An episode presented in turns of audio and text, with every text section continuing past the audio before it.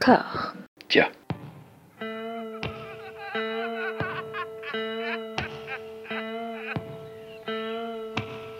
And now for something completely different. Would you like to talk about the meaning of life, darling?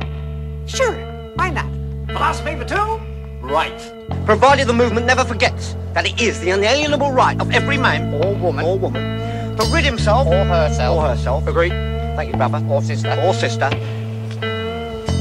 Where was I? I think you finished. Oh, right. I don't want to talk to you no more, you empty-headed animal food trough whopper. I fart in your general direction. Your mother was a hamster and your father smelt of elderberries. Bonjour et bienvenue à toutes et à tous dans Discordia, le podcast qui tente d'aplanir les débats qui rongent la pop culture de l'intérieur dans une conversation apaisée. J'ai la joie d'être rejoint par euh, deux alumni, deux alumni, alumni de euh, Discordia. Elodie, comment ça va? Ça va très bien. Très bien. Je n'en dirai pas plus.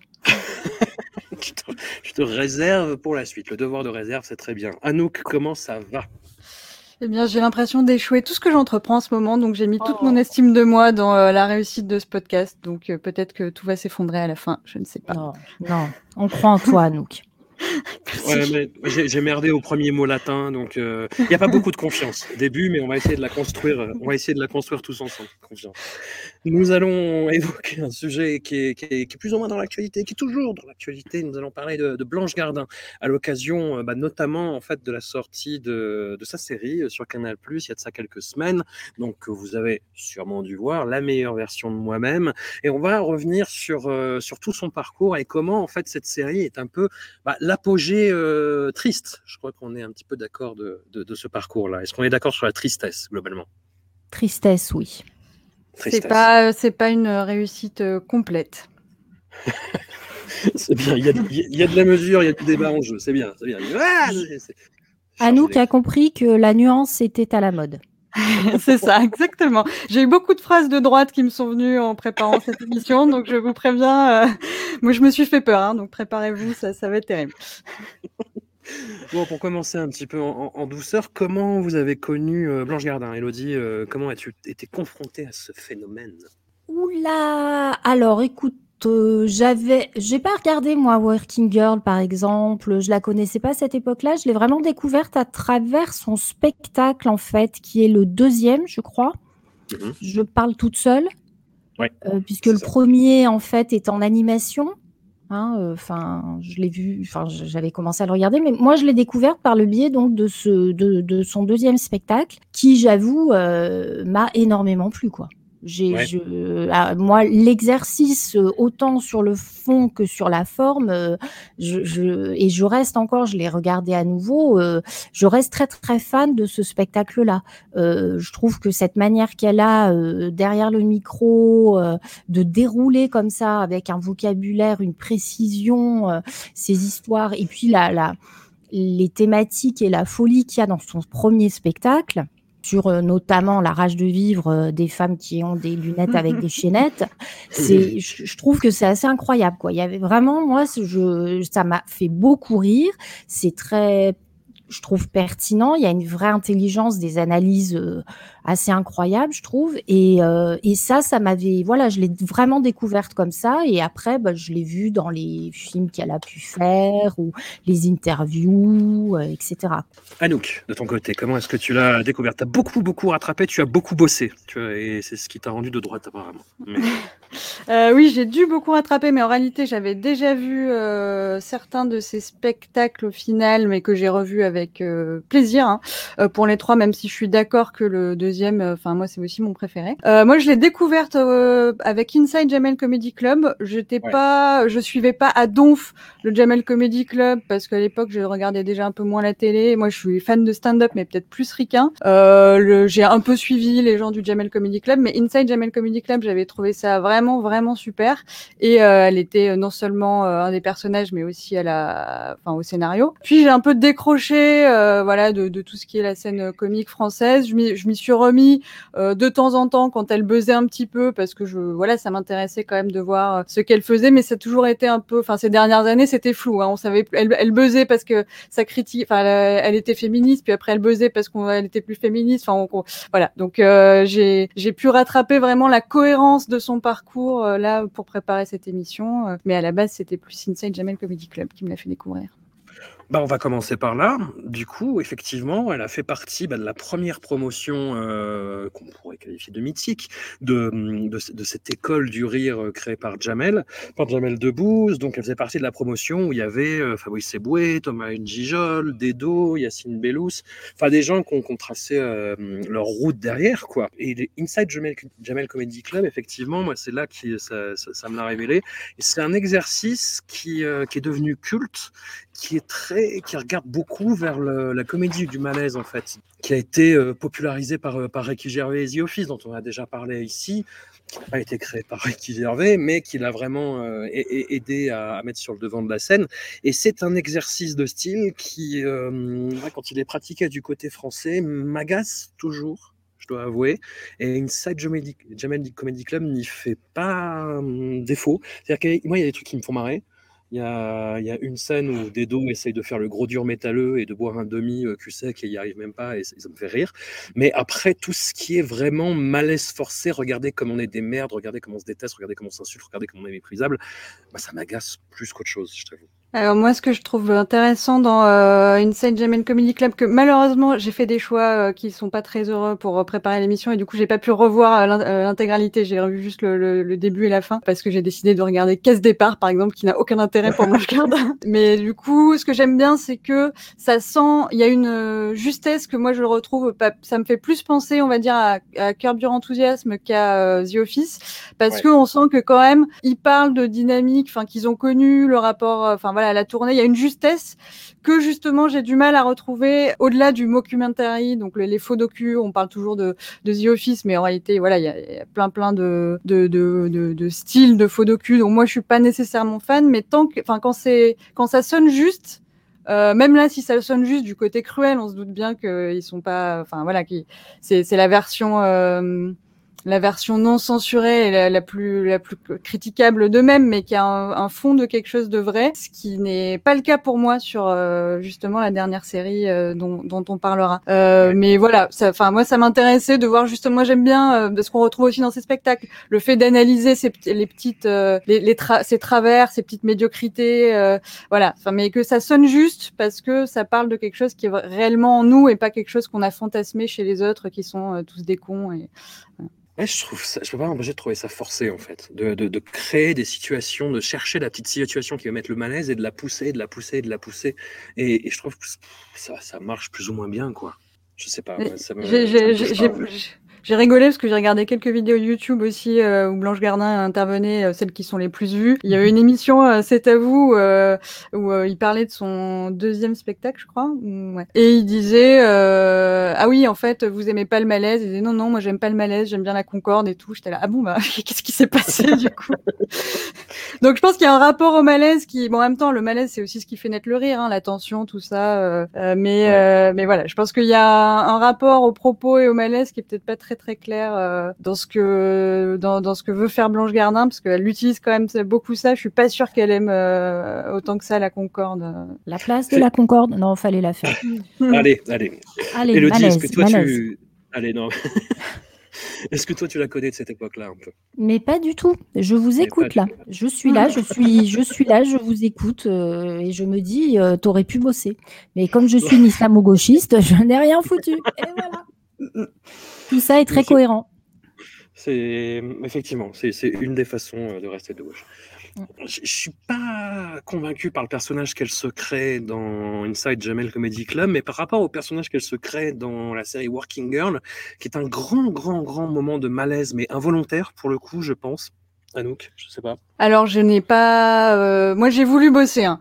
Euh, J'étais un peu prise par le temps et, euh, et j'ai téléchargé les, euh, les quatre saisons de Working Girls. Euh, euh, je me suis arrêtée au deuxième épisode de la saison 1. C'était trop violent. J'avais voilà, il y avait d'autres. Je préférais regarder Casse Départ au final parce que c'est quand même très très bas du front comme humour. Ouais. C'est très forcé. Alors, effectivement, j'imagine que peut-être à l'époque, ça fait plaisir de voir des femmes qui pètent, des femmes qui ont une sexualité extravertie. Peut-être qu'il y avait un côté féministe hein, là-dedans.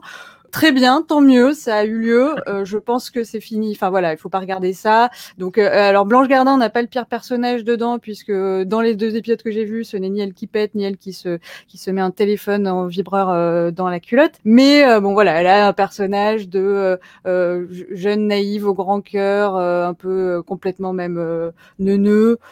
Bon, voilà. Si elle s'est amusée, tant mieux. Je, pense, je pense qu'on n'est pas obligé de revenir là-dessus pour. Euh, je suis pas sûre que ça fasse partie des choses dont elle est très très fière aujourd'hui, mais peut-être, peut-être qu'elle a pas honte, tant mieux. Ouais, il y a c'est une espèce de féminisme du début des années 2010. C'est tu, sens l'attention, ah, dans l'exécution, il y a quelque chose qui il y a quelque chose qui, a- raté, quelque chose quelque chose s'est brisé à un moment. Effectivement. Bah on, on va on va en venir à ces spectacles du coup. Elodie, toi tu euh, tu as tu as tu as bien décrit euh, ce qui plaisait là-dedans par rapport effectivement, moi je trouve ça assez ingrat de regarder des, spectacles de stand-up, mais chez euh, avec les spectacles de Blanche de Blanche Gardin, ça me ça me dérange pas. Déjà parce qu'en fait, elle a une attitude qui est très statique et tout se joue sur euh, l'incarnation en fait, sur la, la, façon qu'elle a de moduler sa voix et, de se tourner très légèrement. Chaque mouvement est, un événement un petit peu, sans, sans, vouloir exagérer. Mais euh, oui, oui, effectivement, c'est une excellente comédienne, ce que, ce que je sentais pas forcément à l'époque du Jamel Comedy Ah oui, non, mais c'est vrai que notamment son, son deuxième spectacle, euh, il y a une maîtrise incroyable. Elle sait jouer avec les, les silences, les temps de pause, elle, euh, elle passe d'un sujet à l'autre. En plus, ce qui, est, ce qui était intéressant avec son deuxième spectacle, c'est qu'on la connaissait pas encore beaucoup. Donc, il y avait vraiment une identification entre. Et puis, elle, elle arrivait habillée euh, comme une quarantenaire vintage, comme elle le dit. Donc, c'est vrai qu'on on oubliait le, le fait que c'est une personne qui fait un spectacle, mais on avait vraiment, enfin, l'impression d'être dans quelque chose de très autobiographique. Et elle en joue d'ailleurs de ça. C'est ce qui rend ses propos aussi touchants et malaisants et, et, et provoquants par moments, parce que voilà, on confond vraiment la personne sur scène et ce qu'elle raconte. Et, et- et effectivement, il y avait à la fois euh, une part très provocante euh, dans ses propos, et puis, comme je dis, une folie euh, quand elle raconte quand elle est petite qu'elle joue au vétérinaire et ce qu'elle fait subir aux animaux.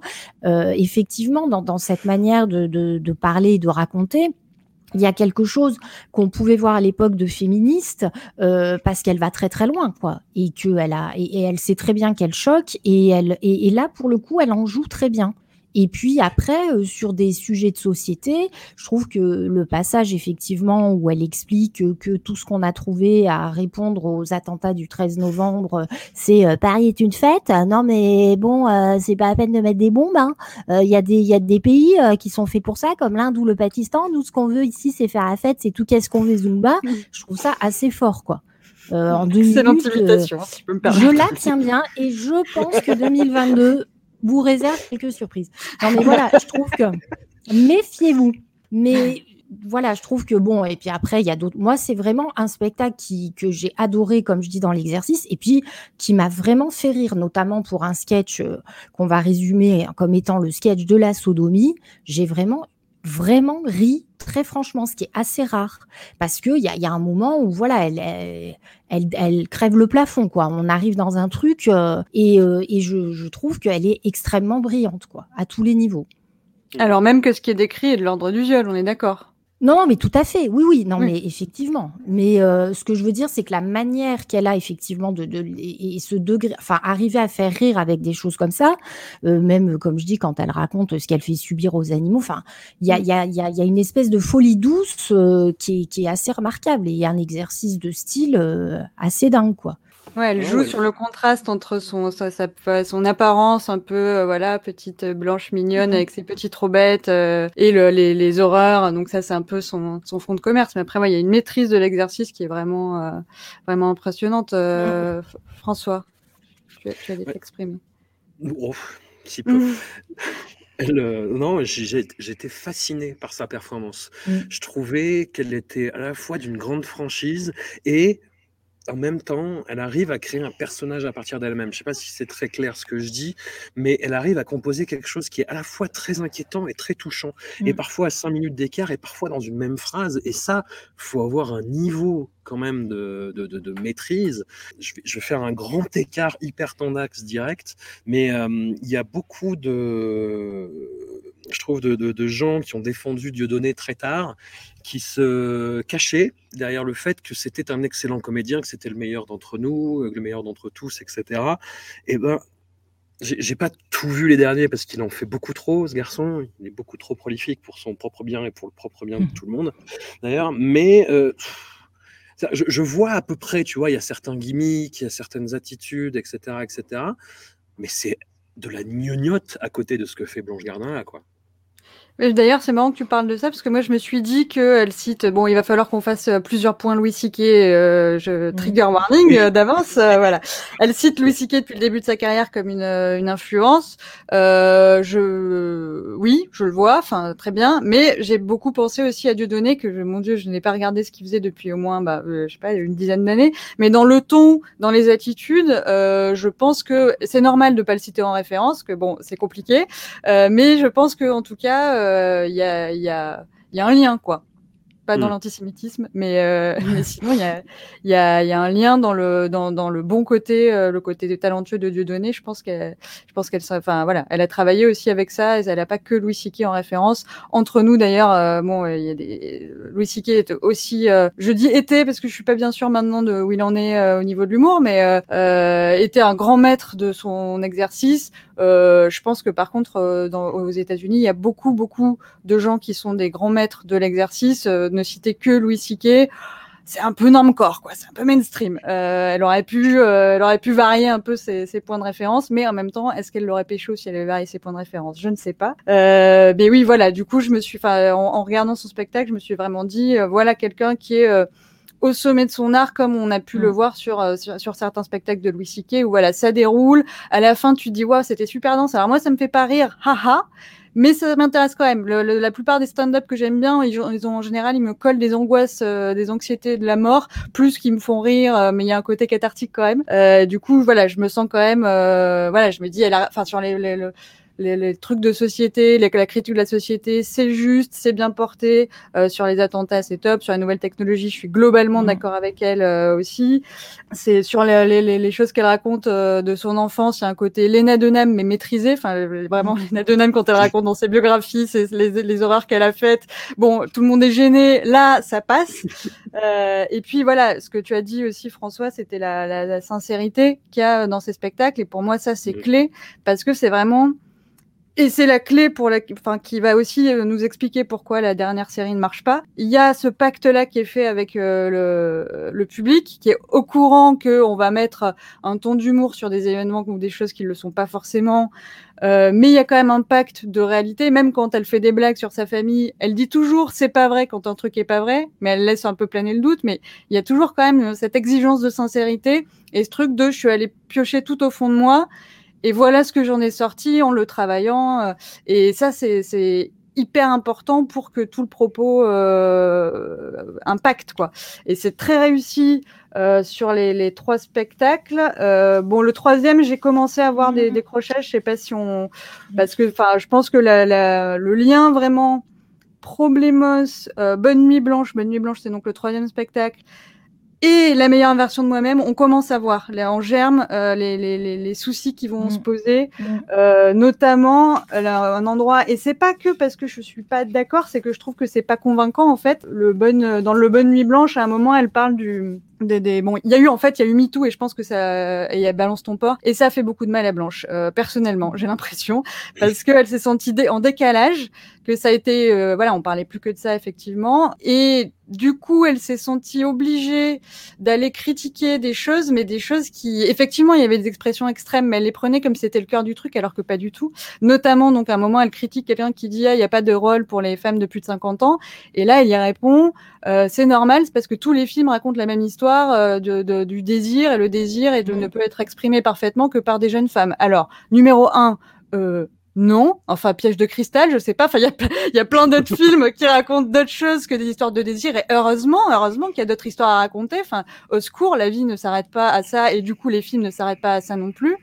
Et ensuite, deuxièmement, euh, effectivement, euh, on peut aussi discuter, surtout qu'elle le fait après, de dire ah bah si on veut s'attaquer au au, au, enfin, au, sexisme, au harcèlement de rue, autant euh, s'attaquer aux panneaux plus qu'aux pecnos dans la rue, aux panneaux qui montrent des adolescentes en, en slip, et je suis tout à fait d'accord, mais du coup, tu peux pas dire d'un côté, il faut s'attaquer au système avec le système qui euh, nous met des imageries euh, à la limite de, de, la pédophilie, et de l'autre côté dire, mais en fait, de tout temps, euh, on a aimé les mêmes figures de désir, c'est toujours été des jeunes filles. C'est c'est antinomique et du coup, c'est pas du tout convaincant. Et donc, à partir de là, on, on tombe après dans le not all men parce qu'elle le dit vraiment dans son spectacle, mmh. pas tous les hommes ne sont comme ça et tout.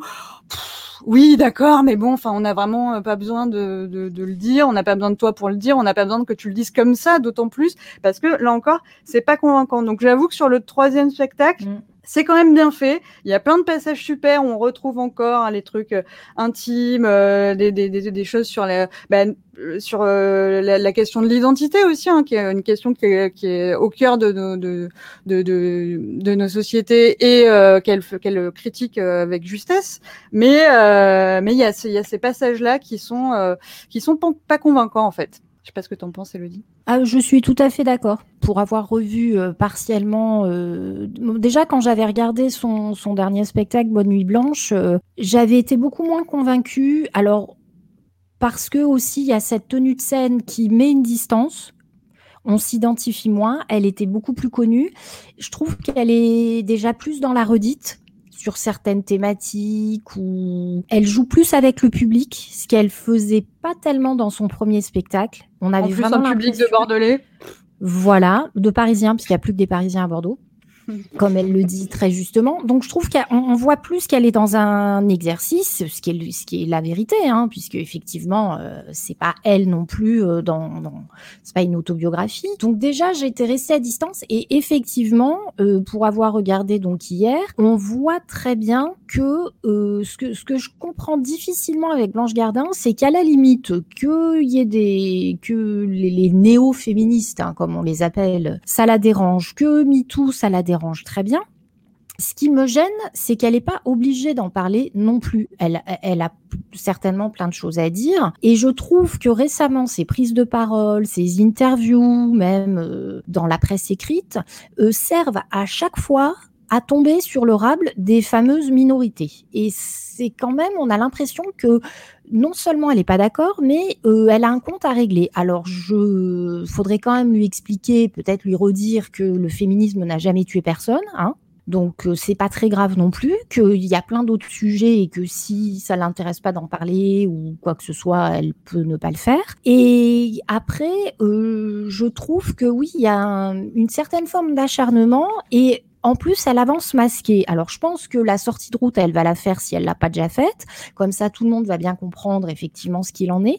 Mais elle fait partie de ces gens qui te disent oui, euh, la libération de la parole, oui, le viol, oh là là, mon Dieu, euh, loin de moi euh, l'idée de dire que ça pourrait être sympa, mais et alors, tu peux être sûr que tous les gens qui mettent un mais, tout ce qui suit derrière le mais, annule absolument tout ce qui a été dit avant. Donc, à la limite, je préfère écouter Elisabeth Lévy, même si je préférais me crever les yeux, qui mais tu n'es pas surprise de ce qu'elle va dire. Elle va t'expliquer qu'une main au cul, c'est pas si grave, que les bonnes femmes, elles en font trop. Au moins, c'est clair et net. Et Blanche Gardin, ce qui me dérange, c'est qu'effectivement, dans son spectacle, elle t'explique que, effectivement, porter une jupe ne justifie pas un viol, mais en même temps, quand on s'habille comme un sapin de Noël, donc déjà, j'aime bien l'expression. Euh, bah, c'est pour que les gens remarquent qu'on clignote et que si un mec te dit de façon certes un petit peu brutale, t'es bonne dans ta robe, il n'y a pas de quoi s'offusquer parce que en fait, c'est ça qu'on attendait. Grosso modo, c'est ce qu'elle dit. Et ça, ça me gêne terriblement parce que déjà, bah non, pas forcément. Et en plus, elle prend comme acquis le fait que notamment les femmes, si on se maquille, si on s'habille, si on fait, on prend, enfin voilà, qu'on a décidé de mettre une tenue euh, sexy ou enfin bref, qu'on fait attention à son apparence, on le fait forcément pour euh, le, les hommes. Et alors ça, tu fais, c'est écrit où? Je n'ai pas le manuel, euh, je n'ai je peut-être pas eu la page où c'est écrit. Euh, exactement comme, euh, enfin voilà, c'est l'idée du male gaze en fait. C'est comme quand elle t'explique que le désir, effectivement, euh, quand on est jeune, on est ferme, on est tonique, on a moins de cellulite, etc. Donc, faut pas s'étonner si on, on montre des personnes jeunes et que ça fait rêver tout le monde. Bah non, c'est surtout aussi parce que les hommes euh, qui étaient quand même majoritairement et qui sont encore majoritairement euh, majoritaires en tant que réalisateurs, ça leur fait plus plaisir effectivement de filmer ça que euh, des femmes de 50 ans. Donc il n'y a pas de vérité absolue là-dedans. Donc quelle que ce soit sa perception des choses, très bien. Mais moi je suis pas d'accord. Et effectivement, cette idée que les femmes feraient des choses pour les hommes et qu'au final, comme elle l'explique très bien, les femmes ne se plaignent que quand les hommes sont moches ou qu'elles en veulent pas, euh, c'est quand même un peu raide, quoi. Parce que c'est ce qu'elle dit très clairement. Alors, Alors, ça si m'avait fait peux- rire la première fois qu'elle l'avait dit parce que je trouvais ça, euh, il y avait une provocation là-dedans et j'avais trouvé l'idée euh, marrante entre guillemets. Après, quand c'est répété, quand c'est argumenté comme elle le fait, ça, ça devient dérangeant quand même. Si je peux me permettre de discorder, mais dans le respect, bien sûr. hein. Tu, quand tu dis euh, que euh, elle n'est pas obligée d'en parler, je sais pas parce que déjà, bon, c'est quelqu'un qui se dit féministe depuis le début de sa carrière. A priori, elle se dit féministe. Donc, je pense que même si peut-être il y a un glissement et euh, une- un changement euh, sur euh, sur les dernières années, en tout cas, c'est quelqu'un qui se voit comme qui se vit et se voit comme féministe quand un, euh, un truc comme euh, MeToo, balance ton porc arrive, forcément, ça la touche. En plus, euh, on ne parle que de ça. En plus, elle est une femme euh, dans le milieu du stand-up. Donc, c'est compliqué pour elle de euh, faire l'impasse et d'autant plus que ça doit vachement la travailler. Tu vois, elle doit y penser à fond. Donc, je pense que c'était, enfin, c'était difficile de pas en parler. Ensuite, bah, je vais refaire un point Louis Siquet. Il va falloir trouver un petit buzzer. Euh, François, tu feras ça au montage. J'ai relu en fait les déclarations de, de Blanche Gardin à propos de Louis Siquet. Elle dit on peut pas mettre sur le même plan Harvey Weinstein euh, qui a violé des meufs, euh, enfin voilà, qui était euh, le, le- le type horrible qu'on sait maintenant, et un type qui a demandé à des meufs si, si elles voulaient bien qu'ils se masturbent devant elle. Certes. Enfin, ça, elle le dit pas. Euh, elle dit que si on met ça, ça sur le même plan, c'est que nos sociétés modernes manquent de nuances.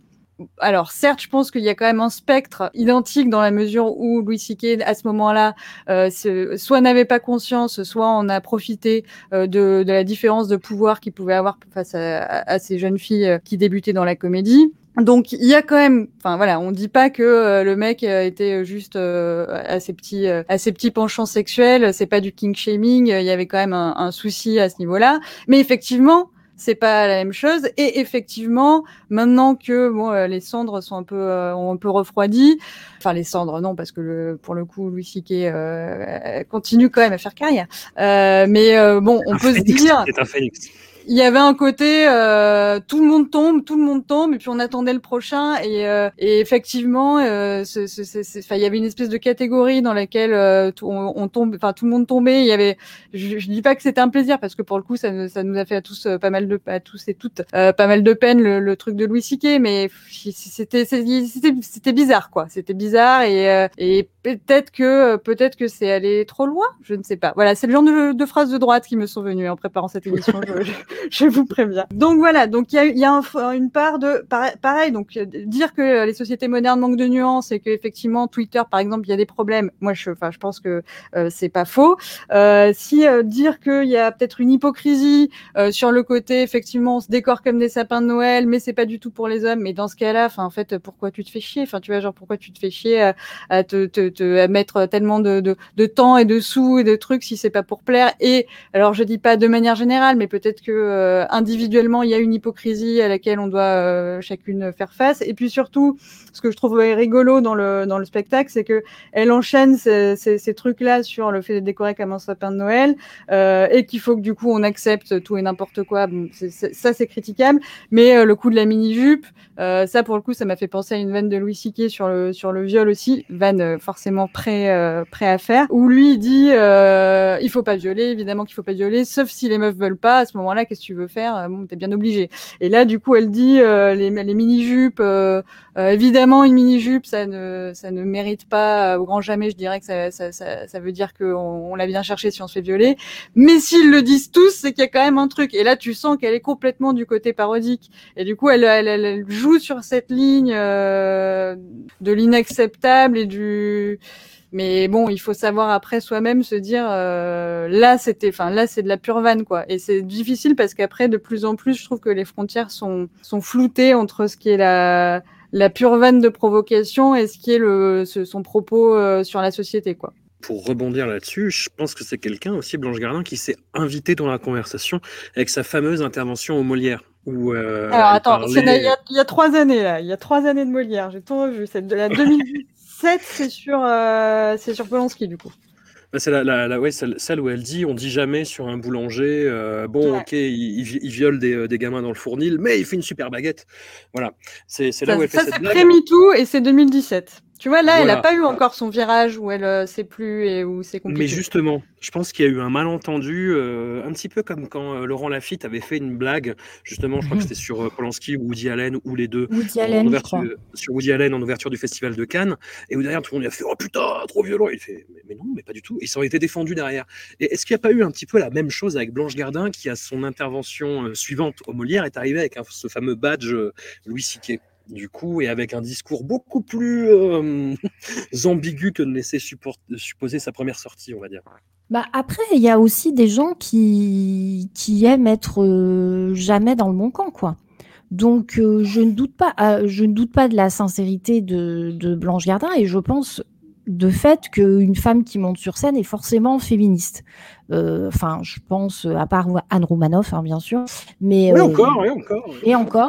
Mais je pense qu'à partir du moment où tu prends la parole comme ça et où tu montes sur scène, comme Florence Foresti ou Muriel Robin, je pense que l'exercice lui-même fait que, et je comprends tout à fait, quand Blanche Gardin, par exemple, explique qu'elle se sent pas femme du matin au soir, évidemment. Et de toute façon, je pense qu'il y a plein de femmes, c'est ce qu'elles aimeraient aussi qu'on leur permette d'être autre chose que des femmes toute la journée. Après, quand je disais, par exemple, qu'elle n'était pas obligée d'en parler, euh, je comprends bien que euh, c'était présent et qu'elle avait des choses à dire. Ce que je trouve, c'est qu'aujourd'hui, et notamment quand on voit sa série, on sent qu'elle a vraiment envie de parler de ce sujet-là et jamais de façon positive quand même. Donc c'est un peu le problème. Alors euh, je veux bien que c'est pas la critique qui me dérange. hein. Il n'y a pas de problème là-dessus. C'est les critiques qu'elle aimait elle que je trouve vraiment pas très justifiées.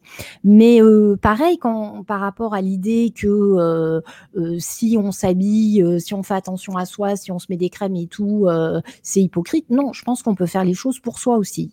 Euh, L'image qu'on renvoie aux gens, c'est important. Et je pense qu'on peut essayer, ou vouloir la maîtriser, s'inventer un personnage quand on va à l'extérieur. Et on peut se maquiller parce qu'on se trouve mieux soit maquillé que pas maquillé. Alors, il y a des féministes qui te diront qu'au fin fond du fin fond, ça reste un, un truc de séduction ou du patriarcat, mais cette discussion-là, elle existe au sein des féministes. Euh, on voit des femmes comme Chimamanda euh, Ngozi Adichie qui effectivement est toujours apprêtée, euh, toujours euh, comme ça, euh, qui fait très attention à son apparence je- et, et qui a écrit un texte où elle dit nous sommes tous féministes et je pense qu'il y a aucune euh, ambiguïté dans son engagement et je suis pas sûre qu'elle le fasse pour que tous les mecs se disent putain elle est trop bonne.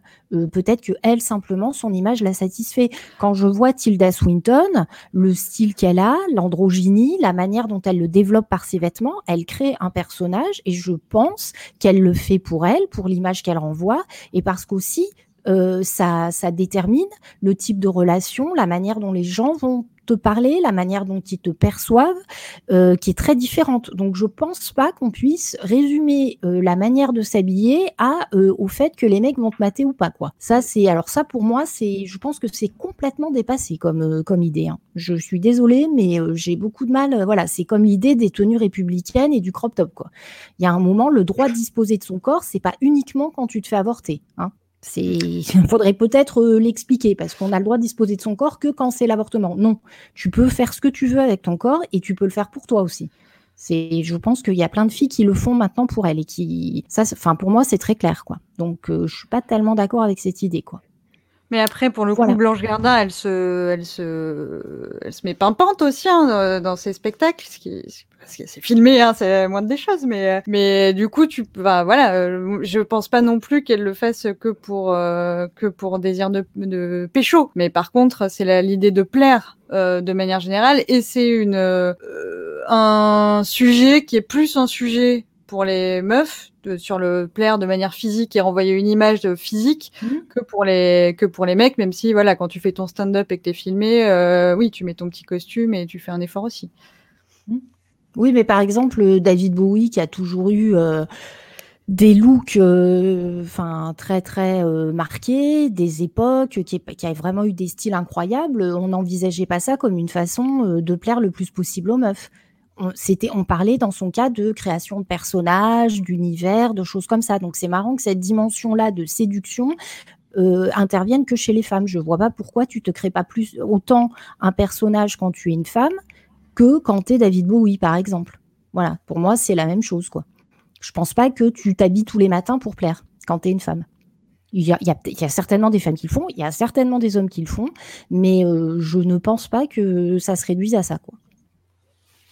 Voilà, voilà, c'était sympa de m'avoir invité. Allez, Sur ces interventions au Molière, Anouk. Bah j'ai en fait euh, c'était c'était bien. Enfin, euh, donc euh, je les ai regardés dans le dans le désordre donc j'ai dû remettre les, les, les, pièces du puzzle après.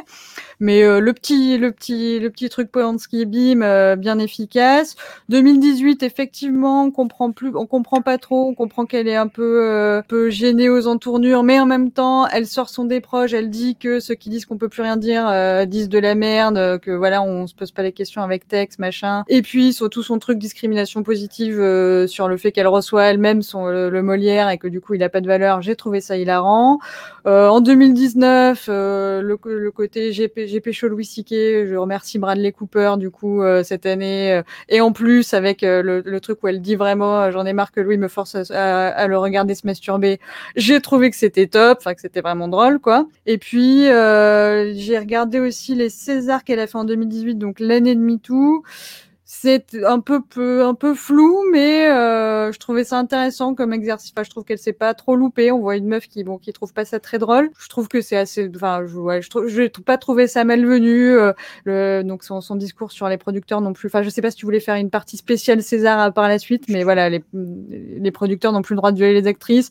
Mais est-ce qu'on a encore le droit de, de, coucher pour avoir les rôles? Parce que franchement, on n'a pas le temps de bosser et tout pour ressembler à ça. Enfin, voilà, il y a un côté euh, autodérision en même temps. Euh, euh, qui souligne un peu l'absurdité de la situation de euh, effectivement on a plus enfin les producteurs n'ont plus le droit de faire ça alors que bon c'était déjà une ignominie de tout temps quoi. On n'a pas, attendu 2018 pour savoir que, que c'était pas ok de faire ça mais voilà visiblement c'était c'était le cas. Donc ouais non j'ai trouvé que ces interventions au final dans les dans cet exercice des cérémonies qui est toujours très chiant et très casse-gueule je trouve qu'elle s'en est plutôt bien sortie. Puis tu sens dans dans les réactions du public chaque fois qu'elle arrive un côté yes queen tu vois, c'est euh, c'est un peu une espèce de nouvelle, nouvelle icône euh, humoristique, en fait. On sent qu'on. Euh, ah, là, on va pas s'emmerder pendant 5 minutes au moins. Tu vois. Et, justement, je trouvais les réactions du public un peu. euh, presque comme du Ricky Gervais, en fait. C'est je rigole, mais ah, est-ce que je dois rigoler? Je, je, ne sais pas. Tu vois, j'avais cette impression-là un peu.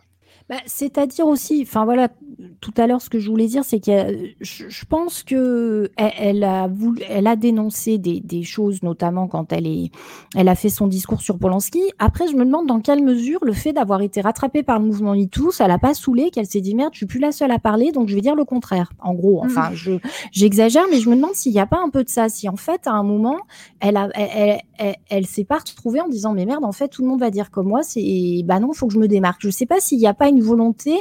Je, je, trouve ça intéressant dans la démarche hein, d'aller chercher l'angle mort. Il mmh. n'y a pas de problème. Mais après, il faut le faire avec euh, beaucoup de pertinence et beaucoup de finesse. Et c'est là où je trouve que le bas blesse un peu avec Blanche Gardin, c'est que, et notamment dans, dans sa série, c'est que là, ça manque véritablement de, de, de, pertinence et de finesse. Et, et c'est là où, effectivement, la question de la sincérité, je sais pas si elle va pas chercher la provocation, si au final, cette espèce de consensus, alors elle, a, elle disait à C'est à vous qu'elle aimait la Concorde, mais apparemment, elle doit pas l'aimer tant que ça, parce que à chaque fois, il faut qu'elle vienne dire euh, le, le, petit truc qui met mal à Alors, ça pourrait être très bien fait et comme je dis, moi, je suis pas contre la, critique euh, des féministes ou de certaines choses.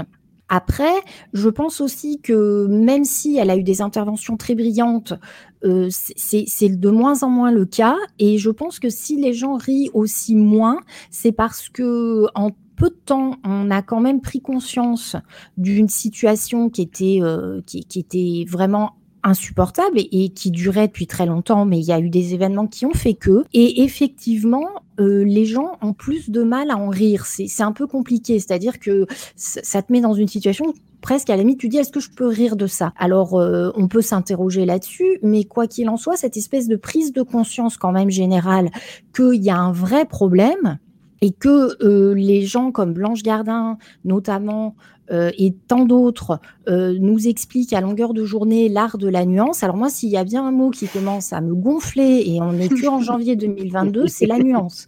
Parce que moi, je veux bien la nuance, hein, mais euh, quand on voit les chiffres, comme effectivement 98% des viols sont commis par des hommes, quand on voit le nombre d'enfants qui subissent des agressions sexuelles, quand on a les chiffres par rapport à ce qui s'est passé au sein de l'Église, quand on voit le nombre de victimes de Weinstein, d'Epstein, enfin, on continue la nuance, elle est difficile quand même. C'est les, chiffres qu'on nous donne sont pas très nuancés. Et, en face, les gens qui se battent pour dénoncer, pour faire avancer les choses, etc., euh, on leur dit non mais il faut le faire dans la nuance.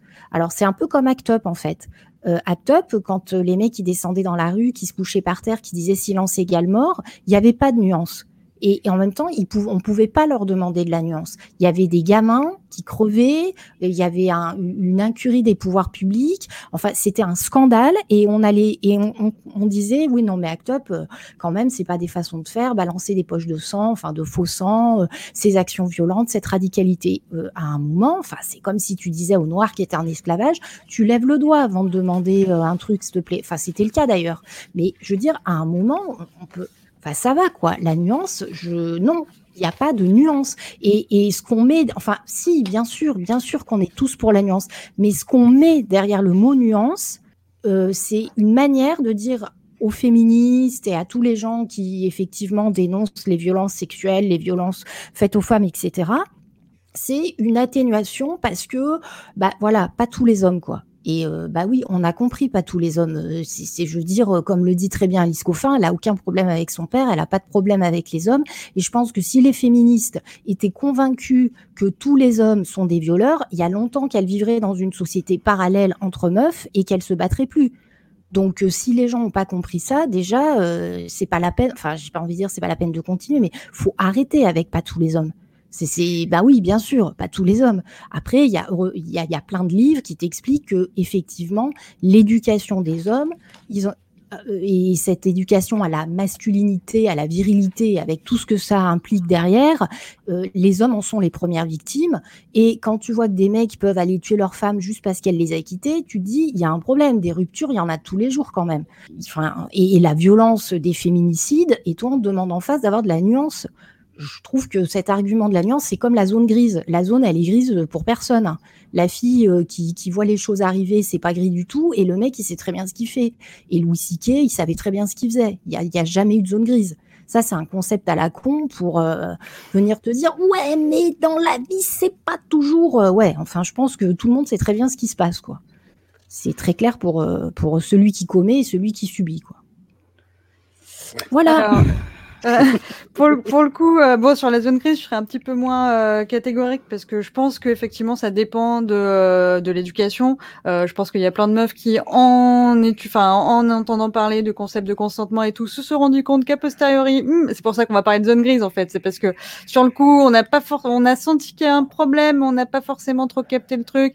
Et puis à posteriori, tu dis ah oui oui non, il y avait carrément de problème. Donc peut-être que la zone est plus grise à ce moment-là, mais en tout cas, elle l'était, elle l'était au, au, moment où, où les les faits se sont passés. Mais pour revenir à ce que tu disais sur la, moi je suis, je suis tout à fait d'accord avec toi hein, sur le côté. Il y a peut-être un, un, plaisir et une euh, position existentielle à être contre, contre la majorité, contre la doxa, euh, et que du coup, bah quand le vent tourne, tu te retrouves toi-même à euh, ne plus savoir exactement qui tu es, à tes féministes, mais t'es pas comme les autres féministes, donc c'est un peu le flou. Et je pense pas qu'on ait perdu Blanche pour toujours. Je pense par contre qu'elle est sur une pente et qu'il va falloir la récupérer assez vite parce que voilà, on sait, on sait ce que ça peut donner ce genre de choses. Euh, là où c'est, là où c'est, problématique, c'est qu'en fait, effectivement, elle veut de la nuance, elle critique l'absence de nuance et le narcissisme en faisant un truc qui est pas du tout nuancé parce que euh, elle fait des femmes de paille hein, pour pas dire hommes de paille. Enfin effectivement elle caricature les positions euh, féministes elle caricature euh, tout un tas de trucs avec lesquels elle est pas enfin elle est pas elle se sent pas d'accord. Et l'exercice est hyper narcissique. Enfin toujours toujours ce, paradoxe hein, de dire les gens parlent trop les gens donnent, donnent trop leur opinion alors que tu es en train de, de filmer un stand-up d'une heure et demie où tu donnes beaucoup ton opinion même si ok c'est c'est de l'art parce que c'est sous forme écrite enfin voilà réfléchi et tout. Mais mais il y a, toujours un petit paradoxe entre la, dénonciation et la forme de la dénonciation qui elle-même euh, est l'objet de, ce qui est dénoncé en fait. Donc c'est là où c'est raté. Et toi, euh, Anouk, cette pente, elle a hum, commencé en 2017, date euh, de la sortie du film Problemos d'Éric Judor, qui est sorti, euh, je sais pas, une semaine ou deux après l'élection d'Emmanuel Macron et euh, dans un contexte où, euh, où, personne apparemment avait envie de voir ça. Donc c'est pas la faute du film si Macron a été élu, c'est ça que tu veux dire Non, c'est la faute de Macron si personne n'a voulu le voir, je pense.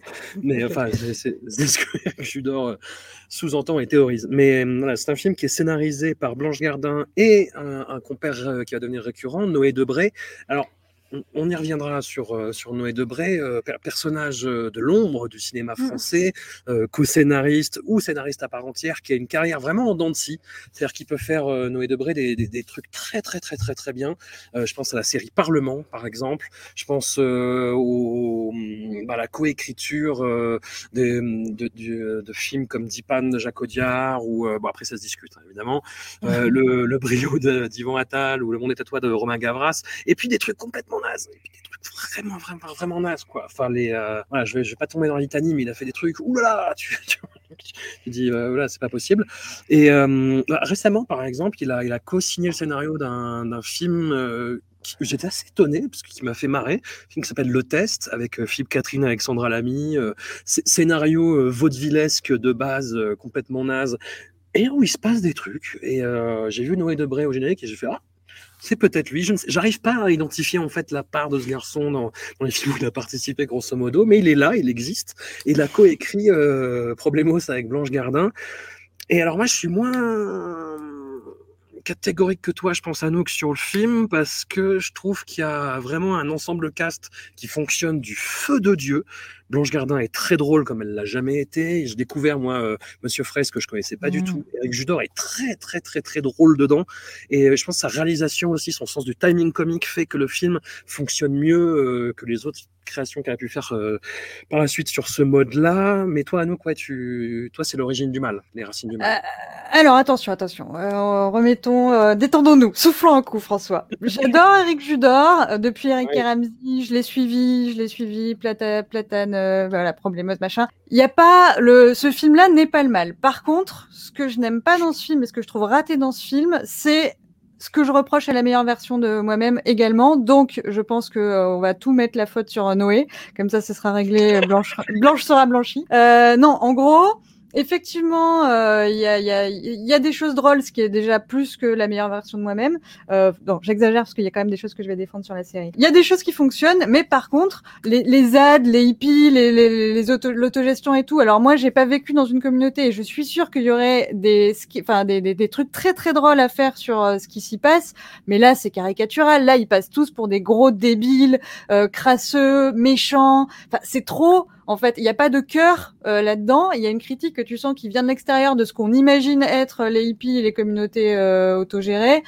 Euh, c'est du coup c'est grossier et c'est hyper cynique. Enfin, du coup, ça, ça fait hyper bof euh, comme euh, comme résultat quoi. Enfin, en gros. oui, réussir sa vie, c'est certainement pas être un chaman ou SDF. Enfin, je sais pas, c'est hyper de droite quoi comme humour.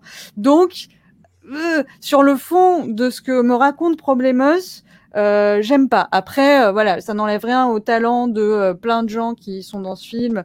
Et là, je l'ai revu pour préparer l'émission. Je l'ai revu en un peu accéléré pour des raisons de contraintes horaires. Donc forcément, le, timing comique est passé à trave parce que bon, bah, c'est pas comme ça qu'il faut regarder les films. Mais je l'avais déjà vu et j'en étais sortie un peu avec cette impression-là, quoi. Que oui, ok, mais non, c'est quand même trop de droite et ça me gêne de, de, de regarder enfin ces, ces gens-là avec cynisme. J'ai envie qu'on puisse en rire, mais pas en partant d'un point de vue, euh, enfin bourgeois de droite euh, qui n'y connaît rien en fait. Je sais pas si vous avez fait cette impression, si vous, si vous avez plus Bah, d'expérience dans les communautés. Elodie. Non, moi j'ai non, j'ai pas bah non vu, vu que quand je parle après plus personne ne parle, on pense bien que j'ai pas vécu dans une communauté. hein. Voilà, ça se saurait. Euh, sur le sur le sur le moment, j'ai pas du tout vu ça moi. C'est un film qui m'a bien fait rigoler, mais je maintenant que tu le dis, euh, je suis d'accord avec toi. Donc, euh, enfin, je, je, je comprends cette perception. Après, il n'en demeure pas moins que ils ont rajouté du crousty dans le crousty, ça me tue. hein. Ça voilà, ça c'est des Oui. répliques que j'adore. Ou euh, l'histoire de, du pain de mie et de la pandémie, euh, a posteriori, euh, c'était plus drôle la pandémie dans le film d'Éric Judor que ce qu'on vit en ce moment. Donc euh, voilà. Van qui a été piqué par Danny Boone d'ailleurs pour son D'accord. Oui, bah ça m'étonne pas. Ça ne m'étonne pas. Mais euh, non, moi c'est un film que effectivement j'avais pas vu par ce prisme-là. Euh, Peut-être que ça me faisait plaisir euh, de voir les hippies euh, traités comme ça, mais en même temps, je dis aux hippies qui nous écoutent, euh, vous êtes mes amis, hein, euh, mais à coup pas. Mais euh, j'avais trou- non, j'avais trouvé ça plutôt drôle et oui, effectivement, je suis plutôt d'accord avec François, euh, Blanche Gardin, Eric Judor euh, et Monsieur Fraise sont, sont super drôles, quoi. Mais euh, la lecture que tu en as à nous, qui est tout à fait justifiée, quoi. Je- Comme quoi, j'ai le droit d'être de droite euh, parfois. Enfin, pas le droit, mais la faiblesse, la faiblesse d'être de droite euh, par moment. Et ça ne me réjouit pas de dire ça. Après, je parlais de, de, de- casting euh, vraiment hyper poussé et, euh, et drôle et, et bien vu. Et il y a aussi une somme d'individualité de personnages, c'est-à-dire que le, les zadistes, les lipis ne sont pas une masse uniforme. Il y a des, vraiment des personnages qui se distinguent, comme celui de Youssef Hadji, qui est euh, cette espèce d'ingénieur génial qui arrive à se faire une Mhm. maison euh, euh, tout seul. Il y a le personnage de Bounaïmin qui est extrêmement désagréable et qui est très de droite, mais qui est un personnage que Blanche Gardin avait déjà esquis- esquissé dans une conclusion d'un de ses spectacles qu'elle avait filmé, où elle va dormir avec un, un SDF. Euh, Il y a le personnage de Marc Fraisse qui est euh, bah, le Candide en fait, hein, qui, est, euh, qui, est, qui est tout couillon, mais qui en même temps est très touchant. Le personnage d'Eddie le, le Duc, Dylan, qui est hyper inquiétant. Enfin voilà, Mm. ça fait euh, ça fait un discours qui est plus euh, ouais le poujadisme c'est de droite mais qui, est un peu poujadiste ouais qui est un peu tous pourris quoi voilà. Qui pour le coup je trouvais annulé un petit peu euh, ce côté revanchard que moi j'ai vraiment perçu dans la meilleure version de moi-même. Ouais, il y a un peu plus de, un peu plus de cœur peut-être, mais bon, euh, enfin c'est quand même passé outre le côté euh, quand on mange de la viande, on devient super excité. euh, un enfant euh, qu'on a décidé de pas genrer, euh, du coup on le traite. Enfin tu vois, à un moment elle dit le trans, je sais pas quoi. C'est pas, c'est pas, c'est pas subtil quoi. C'est pas, c'est pas, c'est pas. Y a, ouais, je, je sais pas. Il y a des bouts, euh, il y a des bouts peut-être oui qui sont sauvables, mais en fait l'ingénieur il est là que pour montrer que au final c'est euh, on refait société, on refait système, on refait inégalité, on refait jalousie. Enfin, suis pas, je suis, je suis pas convaincue par le par le fond du propos, même si encore une fois, euh, voilà, il y a des il y a des bouts qui m'ont fait rire. hein, euh, euh, tu fais coucou, bah oui, il m'a fait coucou, alors je, je réponds, je fais coucou. Bah si Hitler te fait coucou, tu vas faire coucou. Bon voilà, c'est bien joué, ça m'a fait rire. Il y a des bouts, il y a des bouts sauvables, hein, je dis pas. Mais oui, je me suis pas sentie euh, très euh, très très bien pas dans la bienveillance tu vois ce film je me suis pas sentie très accueillie dans le cercle de femmes de ce film D'accord, j'entends, j'entends tout à fait.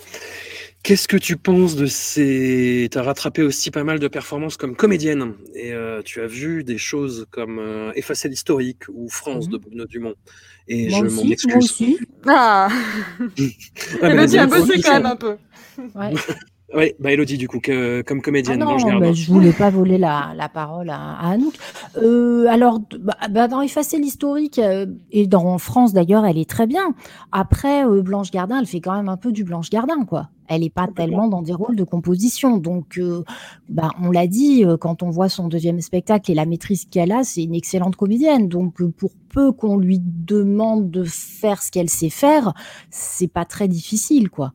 Donc elle est, moi je trouve qu'elle est très bien dans les dans les deux, deux rôles. Dans France, ce côté bah voilà extrêmement décomplexé, hyper vulgaire. Je pense qu'elle s'est bien amusée à, le faire et, euh, et elle le tient très bien.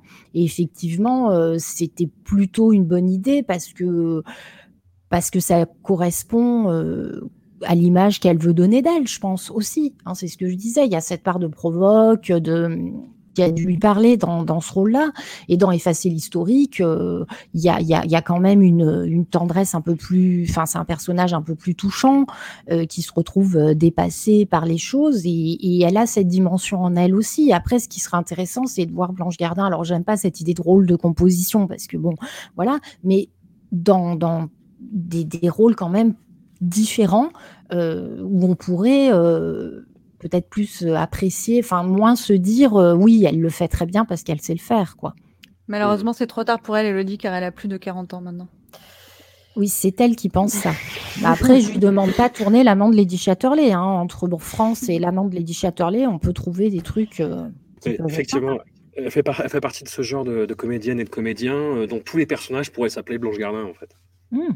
Et dans France de Bruno Dumont, moi j'avoue, c'est la seule scène qui m'a fait marrer, c'est quand il y a le, le, bad buzz dans la deuxième moitié du film, quand il y a les micros qui sont laissés ouverts, etc., etc., et que ça se déchaîne mmh. sur les, les, réseaux et qu'elle regarde et qu'elle fait non, mais en même temps, la mauvaise publicité, c'est bien aussi, c'est de la mauvaise publicité. En fait, c'est génial ce qui t'arrive. J'avoue que ce moment m'a fait marrer. Mais, euh...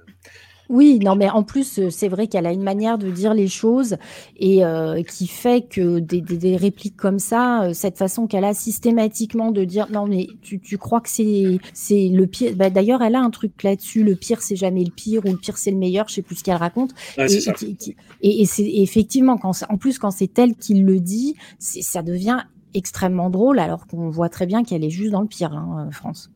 Hmm. Qu'il n'y a pas de meilleur.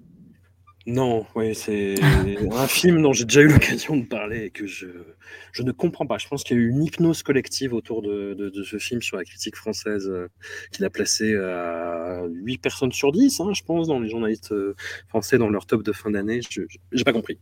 Film d'une... Euh, je trouve extrêmement grossier dans ce qu'il essaye de dire et sur la façon dont il le dit. Et Blanche Gardin fait partie du dispositif, malheureusement, même si elle m'a fait marrer à ce niveau-là. Mmh. Il y a quand même la meilleure scène de cinéma de l'année euh, dans ce film, puisque c'est l'accident de voiture qui tue oh, Benjamin putain. Biolay et son enfant euh, de manière euh, violente, puis qu'il les retue derrière, et puis qu'il les retue une troisième fois au cas où on soit pas sûr qu'il puisse s'en sortir.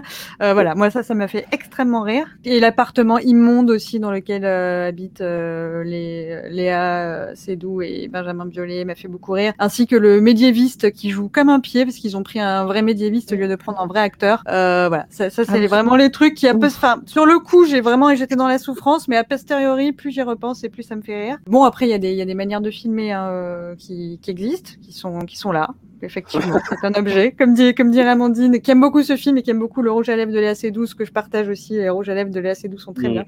C'est un objet filmique, mais oui, c'est vrai. Non, après, euh, Marina Foïs, euh, Marina Foïs, n'importe quoi. Du coup, j'étais en train de lire mes notes je voyais Marina Foïs discount, pardon Blanche, mais en même temps, c'est même qui le dit dans sa série, donc j'ai le droit. Euh, Blanche Gardin est très bien dans les deux parce qu'elle choisit de, de, faire des films a priori pas terribles et du coup d'être bien dedans. Ce qui est un mmh. choix de carrière qui ne me paraît pas insensé complètement. Quand on a des limites en tant qu'actrice, comme c'est peut-être son cas, j'en sais rien. C'est pas mal de, de, se dire, je vais être dans un truc un peu pourri, mais on va dans les critiques, ils vont dire quand même Blanche Gardin est bien. Ah, ça c'est une stratégie que je respecte. Mais voilà, donc, donc j'ai pas, pas aimé les deux films. Effacer l'historique, il y a là encore en germe des choses qu'on va retrouver de, de, de, de, problèmes. Enfin non, en fait, dans les deux, il y a euh, ces, ces problèmes de, de, du, du, vrai peuple, le vrai peuple vu par, euh, par des gens qui visiblement n'en font pas partie. Enfin, c'est un peu le... Il y a les gilets jaunes, voilà. Il y a eu les gilets jaunes et on sent que pour les gens qui ont fait ces films, c'est un peu comme MeToo pour Blanche Gardin. Tout le monde est perturbé, alors on essaye de parler du peuple, mais on sait pas trop à quoi il ressemble. Il est un peu moche, il est un peu handicapé, il est un peu con, en même temps on veut les montrer avec cœur. Alors du coup on les montre avec cœur mais c'est très maladroit et très condescendant. Donc euh, ouais non j'ai pas je pense qu'il y a un problème de ton dans ce que dans qui est raconté. C'est quand même assez grossier quoi dans les deux cas pour le coup. Mmh. Euh, et Facile Historique a malheureusement en plus le mauvais goût de faire intervenir Michel Houellebecq, certes pour le tuer peu après, mais quand même. Il y, y, a le même problème dans, dans ce film, euh, ce film de connard. J'ai envie de dire que c'est un film de connard, Orange sanguine de, de Jean-Christophe Meurice, qui est un film qui est d'une d'une méchanceté et d'un sadisme comme euh, j'en ai rarement vu. J'en ai vu, j'ai vu un autre film comme ça, euh, un film taïwanais bizarrement de, de, de, de, zombies où les gens se transforment en zombies extrêmement sadiques où ils font euh, que, que, des choses qui les font marrer en torturant les gens. Et Orange Sanguine, c'est un peu ça. Et il y a dans Orange Sanguine, pareil, un, un, problème de positionnement par rapport aux vrais gens, par rapport à, ses, à son sujet, en fait, parce que c'est autant euh, France de Bruno Dumont qui est face à l'historique, ça essaye de parler de, de la France d'aujourd'hui. Et dans Orange Sanguine, on a euh, des suites de performances, en fait. On a euh, Vincent de Dienne qui fait une apparition, on a euh, euh, des, des, anciens, des anciens des chiens, mais voilà. Et tous ces personnages-là sont des espèces de de, de, marionnettes et Blanche Gardin là-dedans est complètement là-dedans. Elle joue une gynécologue qui fait un euh, qui fait conseil à une adolescente qui veut euh, perdre sa virginité et là euh, des dialogues extrêmement caustiques, extrêmement cyniques. C'est drôle, c'est Blanche Gardin, elle le fait très bien, ça dure cinq minutes, c'est impeccable, mais euh, qu'est-ce que ça raconte, quoi, au fond, quoi? Qu'est-ce que, qu'est-ce que ces films-là racontent et qu'est-ce que ces films font comme constat À part, euh, dans le cas d'Orange Sanguine, une extrême méchanceté, à part dans le cas des faciales historiques, euh, une espèce d'aveu d'impuissance, dans le cas de France de Bruno Dumont, une espèce de, d'incapacité à figurer le réel autrement que dans une espèce de création complètement éthérée. Voilà, hum, Blanche Gardin participe de cette incapacité du cinéma français contemporain à regarder le pays en face en fait de façon efficace. Ouais, ça dénonce, mais ça dénonce euh, mal quoi. C'est, je sais pas. C'est pour ça que finalement, euh, on critique le narcissisme, mais au moins se dénoncer soi-même, euh, voilà, on comprend de quoi on parle, quoi, parce qu'on vit avec soi. Là, il dénonce, on dénonce. Euh, dénonce le numérique ou l'impact du numérique pour les, pauvres gens qui sont aussi un peu, enfin voilà, qui, qui se surendettent comme des débiles parce qu'ils sont dans la consommation. Je sais qui a écrit, enfin est-ce que, est-ce que, est-ce que, est-ce qu'il y a eu des recherches? Est-ce que c'est, c'est, c'est, comme ça la, la, la, vie des ronds-points? Je, je sais pas, je sais pas parce que moi je suis pas particulièrement bourgeoise, j'habite à côté d'un rond-point d'ailleurs, la preuve, mais euh, mais je, je, je connais pas, c'est, enfin je vois pas de quoi ça fait, enfin si, je sais qu'il y a du surendettement et tout, mais mais c'est beaucoup quoi. Enfin, c'est ah, on a on a tous des problèmes avec nos smartphones, c'est la faute de la technologie. On va aller euh, on va aller euh, voir si les serveurs de la Silicon Valley, c'est pas c'est pas comme ça que ça se passe. Est-ce que c'est censé être drôle? Ça m'a pas fait rire. Je sais pas. Je je je vois pas pourquoi je comprends pas pourquoi. Et bah, même question que je vais poser derrière hein, sur la meilleure version de moi-même, c'est c'est pourquoi quoi? Enfin, qu'est-ce que on sent qu'il y a il y a un souci avec la société. Je suis d'accord. Je partage là les critiques. Hein, euh, société du spectacle, ouin ouin, euh, les smartphones, ouin ouin. Il n'y a pas de problème. Je suis d'accord avec l'analyse. Enfin, l'analyse. Non, je suis d'accord avec le, les questionnements.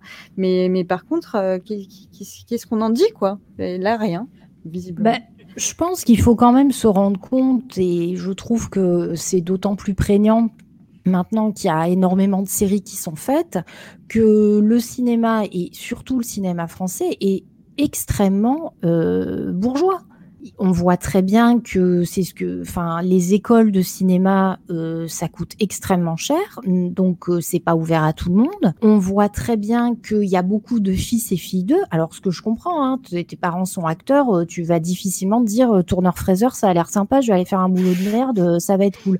Quand tu évolues dans ce milieu-là, que tes parents, enfin que tu as des, des, des, des, acteurs qui viennent chez toi, enfin etc. J'entends bien que tu es plus tenté de faire ça qu'autre chose, mais on, voit très bien quel est milieu du cinéma français. Et je trouve que maintenant qu'il y a des séries, même françaises d'ailleurs, hein, euh, moi j'en ai vu pas mal récemment qui étaient vraiment très bien, enfin pas mal, quelques-unes, hein, pas exagérer, mais et notamment les séries euh, américaines ou anglaises ou islandaises ou que, que sais-je, on voit très bien que le cinéma français est complètement à la retape quant au, sujet de société, quant euh, à ce qui intéresse les gens et qu'on est dans des films oui, qui, qui porte un, qui, qui ne sait pas de quoi il parle, qui, qui propose un monde par rapport à ce qu'il y a écrit dans les magazines, dans le journal, mais qui, qui, qui, qui sont complètement déconnectés, euh, même des préoccupations. Et dès qu'on parle, enfin voilà, il y a la catégorie film social, donc ça se passe soit dans les banlieues comme Bac Nord, soit alors c'est effectivement euh, des gens qui vivent euh, dans des dans des cahutes, mais ils ne ils ne savent pas parler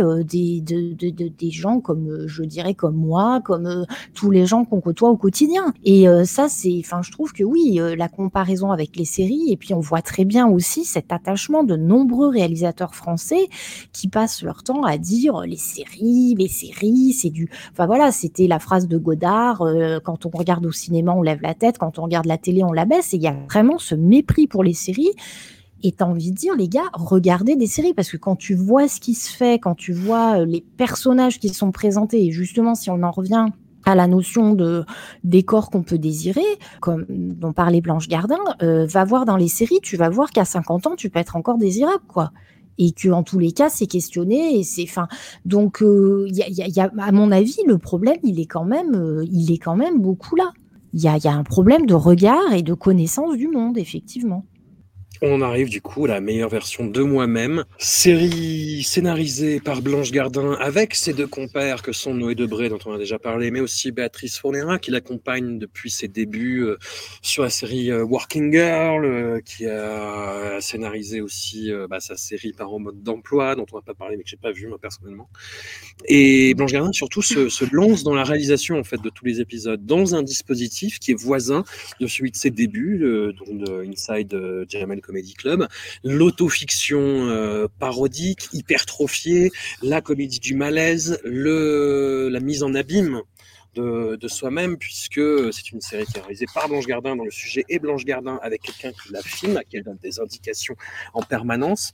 Et hum, en fait, le point de départ, c'est Blanche Gardin, humoriste, qui, euh, qui a des gros problèmes euh, de bide, en fait, qui, euh, qui a mal à chaque fois qu'elle sort d'un spectacle, et un médecin lui dit, oui, mais c'est l'humour autodépréciatif, c'est la façon dont vous riez du malaise des gens et dont les gens se moquent de vous. Et elle va complètement tomber, en fait, bah, dans une hygiène de vie qui va s'accompagner en fait de toute une série d'éveils de ce qu'on appelle euh, du wokisme finalement. Voilà, et donc euh, là où j'ai commencé à sentir que quelque chose avait peut-être pas très très bien se passer, c'est qu'il y a eu une excellente critique euh, dans, dans le point par euh, un, un, journaliste qui est un petit peu ma boussole qui indique le sud, en fait, et qui se régalait dans la façon dont Blanche Gardin croquait euh, les travers du monde contemporain, justement, dont elle se moquait des woke et de cette culture et des féministes, et dont elle mettait tout le monde en boîte. D'ailleurs, il racontait tout dans l'article, hein, c'était un peu chiant d'ailleurs. Et, et j'ai regardé euh, la meilleure version de moi-même en m'attendant à être complètement triggered en tant que gauchiaste, tu vois. Et j'ai surtout ressenti un profond ennui, en fait j'ai trouvé quelque chose d'assez plat, d'assez convenu, qui était en fait une espèce de ressuscité d'à la fois ce qu'elle disait dans son troisième spectacle et dans euh, Problemos. Euh, c'était attendu, c'était convenu, c'était pas très drôle. Moi, il y a juste dans le dernier épisode, quand euh, Louis Siquet, qui forcément interprète son propre rôle, et fait des interventions euh, qui ne sont pas des mises en abîme pour le coup, hein, qui, il apparaît juste comme le boyfriend en fait, sans aucune réflexion par rapport à son parcours. Et moi, c'est juste à la fin, dans un épisode, je crois, quand elle se marie avec elle-même et qui se met à insulter tout le monde. Moi, c'est le seul moment qui m'a fait rire. Mais sinon, quel ennui, quoi. Quel ennui. Euh, Elodie, toi, ça t'a mis, euh, ça, ça, ça, ça t'a provoqué des sentiments plus, plus vibrants. On va dire ça. Euh... pour, pour, commencer, pour commencer. Bah, pour commencer, je trouve que quand on, bah, moi, je... enfin, même si euh, Blanche Gardin, j'ai des réserves, c'est quelqu'un, j'étais contente, quoi. Je me disais, euh, chouette, peut-être que ça va être vraiment top, et c'est quelqu'un que j'apprécie malgré tout, que je continue à apprécier. Enfin, je lui laisse encore un petit peu de, voilà, de crédit, mais ça risque de ne pas durer. Et donc, en fait, je trouve que sur le moment, quand tu regardes comme ça les épisodes ça fait un peu comme quand tu bouffes, euh, je sais pas, des pop-corn ou un truc assez dégueulasse. Il y a une espèce de satisfaction immédiate et puis après tu te rends compte que bah ouais, t'as trop bouffé quoi, c'est dégueulasse. Et en fait, ça fait un peu ça, c'est-à-dire que tu regardes les, les, les, épisodes, les scènes qui s'étirent, euh, cette manière comme ça. Donc, elle va, elle va effectivement travailler sur elle-même euh, au sens euh, physique. Hein, euh, elle va faire des smoothies, elle va se faire euh, nettoyer le côlon. Donc, on, ça dure et ça dure et on voit toute cette évacuation comme ça de son côlon. Donc, c'est ce que je disais. Je pense que il y a un sens, enfin, il y a une volonté de provoquer pour provoquer chez Blanche Gardin en se disant, voyez, euh, je vais filmer euh, tout ce qui sort de mon côlon et je vais filmer pendant cinq minutes. Et ouais, je suis capable de ça. Le ouais. problème, c'est qu'elle a déjà parlé de ça dans son deuxième spectacle et que bon, au bout d'un moment, on a compris, comme effectivement la scène avec le gars qui vient lui poser un truc pour purifier son eau. Enfin voilà, tout est extrêmement étiré. Alors, on peut le voir comme une critique, effectivement, de, ce euh, travail sur soi-même, de cette manière comme ça de revendiquer le côté si je ne m'aime pas, je ne peux pas aimer les autres, ce développement personnel. Donc, ça, la limite, euh, pourquoi pas Parce qu'effectivement, euh, ça fatigue un petit peu les gens qui, voilà, tout le monde, ah non, mais il faut que je m'occupe de moi, il faut que je m'occupe de moi, bon, etc. Après, euh, ce qui me dérange un peu plus, c'est que là encore, elle va sur le terrain, donc dans ce développement et dans cette volonté de donner la meilleure version d'elle-même, donc elle, elle développe son côté féministe, elle s'interroge et tout. Et alors là, on a droit quand même à une scène face à des colleuses où elle commence en disant ouais c'est super ce qu'elles font justement elles nous éduquent etc et puis la scène quand même si on fait le bilan c'est que les colleuses elles sont pas drôles. Elles n'ont pas le sens de l'humour parce qu'elles n'ont pas compris les blagues justement de Blanche Gardin sur scène quand elle dit que pour elle le harcèlement de rue ça n'est qu'un lointain souvenir euh, qu'elle regrette en fait hein, c'était les belles années de sa jeunesse. Et ça elles comprennent pas les colleuses. Et limite après il y a un peu du racket. Enfin elles vont lui dire ouais va tirer des sous si tu veux absolument nous soutenir etc donc Bon, bah, je vois pas tellement l'intérêt de dire ça. En plus, il faut bien voir qu'on a d'un côté Blanche Gardin, donc justement, qui est un individu, une personne, qui d'ailleurs leur dit non, mais moi, quand je parle, je parle en mon nom. Et puis en face, on a les colleuses. Donc avec ce, groupe comme les néo-féministes, les juifs, les noirs, voilà, enfin tout d'un coup ça prend une ampleur. Donc euh, voilà, ça c'est déjà un petit peu dérangeant. Après, bah, on a le groupe de parole, donc puisqu'elle se lance, euh, elle est carrément animatrice, on va dire, de journées où les femmes sont des louves et où elles viennent pour mettre euh, comme ça en place leur euh, sororité. Et là encore, qu'on montre les limites du féminisme ou de certains concepts de sororité, il n'y a pas de problème. Moi, je ne suis pas contre la critique du féminisme. Audrey Lorde, qui est morte récemment, l'a fait. Hein. Euh, il y a bien d'autres. On peut contester. Sauf que là, le niveau des attaques, c'est quand même de dire, ouais, d'accord, les meufs, elles sont là, euh, on est toutes dans la sororité. Et puis quand il y en a une qui arrive et qui est mannequin et qui est super canon, elles sont juste jalouses. Et pareil, euh, elles viennent pour euh, donc euh, passer deux jours et se recentrer sur elles-mêmes, etc. Mais quand il y a le ramoneur qui vient, il y en a une qui veut se le taper. En fait, c'est du niveau de bigard les attaques. C'est comme les mecs qui disent ouais, les meufs elles veulent l'égalité des sexes, mais qui c'est qui monte les courses? Heureusement qu'il y a Bibi. Hein. Voilà, on en est là quoi. Donc je me dis, c'est, enfin, il y a quand même autre chose à dire si on veut analyser les limites du féminisme. Et puis on voit en progressant dans la série que donc elle va même dire à Louis Siquet, donc on voit euh, par euh, écran interposé, qu'il est trop présent dans sa vie, qu'il faut qu'elle prenne son indépendance, et elle va donc se marier avec elle-même, et on voit que ce cheminement toujours plus, on va dire, radical, hein, cette fameuse radicalité qu'il faut aussi, euh, de la même manière qu'il faut développer la nuance, il faut absolument taire la radicalité, ça l'a conduit à sa perte. Alors j'avoue que le dernier épisode est quand même assez saisissant parce que vu que quand même on est sur une tonalité jusque-là quand même euh, qui se veut drôle, il y a quelque chose d'un peu glaçant dans cette dimension et dans le fait qu'on l'a perdu hein, véritablement. Mais déjà, donc il y a cette première lecture. Alors après, il y a toutes ces scènes effectivement et qui sont le problème, c'est que c'est très grossier, comme quand elle va voir un SDF euh, en lui disant ouais, mais tu sais, euh, c'est une question de volonté. si tu veux vraiment un truc, ça t'arrive. Bon, enfin voilà, c'est ça a déjà été fait, cette provoque-là. Il y, a, déjà eu Ricky Gervais, il y a déjà eu plein de gens qui l'ont fait, même Eric Judor. Donc ça, c'est trop tard pour faire ça. Il y a ces, niveaux de lecture là, et puis in fine, par rapport aux interventions de Louis Siquet, qui est quand même le seul dans la série à se rendre compte que Blanche Gardin est en train de, de, dépérir, hein, parce qu'on la voit au fur et à mesure, à force de, de se nourrir même uniquement de lumière, donc elle a le cheveu dégueulasse, la peau grise, on voit bien qu'elle est, elle est en perdition, quoi, ça va plus du tout. Et c'est le seul à s'en rendre compte, à être bienveillant. Et il y a cette fameuse scène, effectivement, où il est témoin donc au propre mariage de Blanche Gardin avec elle-même, où il, prend la, famille à témoin en disant mais vous vous rendez pas compte que ça va pas du tout. Et à la fin, effectivement, il est là en personne, himself, pour euh, aider Blanche Gardin. Et donc, si on fait, on pourrait aller jusqu'à faire une lecture de la série comme étant, comme étant une façon de dire, bah voyez les filles, c'est bien le féminisme et tout, euh, mais au final, s'il n'y a pas un mec bienveillant quand même pour euh, bah, justement veiller sur toi, bah voilà où tu finis. Et là, tu te dis waouh, c'est ça me dérange un peu quand même comme discours. Et en plus, ce qui, ce qui me dérange aussi, c'est que donc elle joue sur ce côté autobio, enfin documentaire, faux documentaire, euh, qu'est-ce qui renvoie à elle ou pas, etc.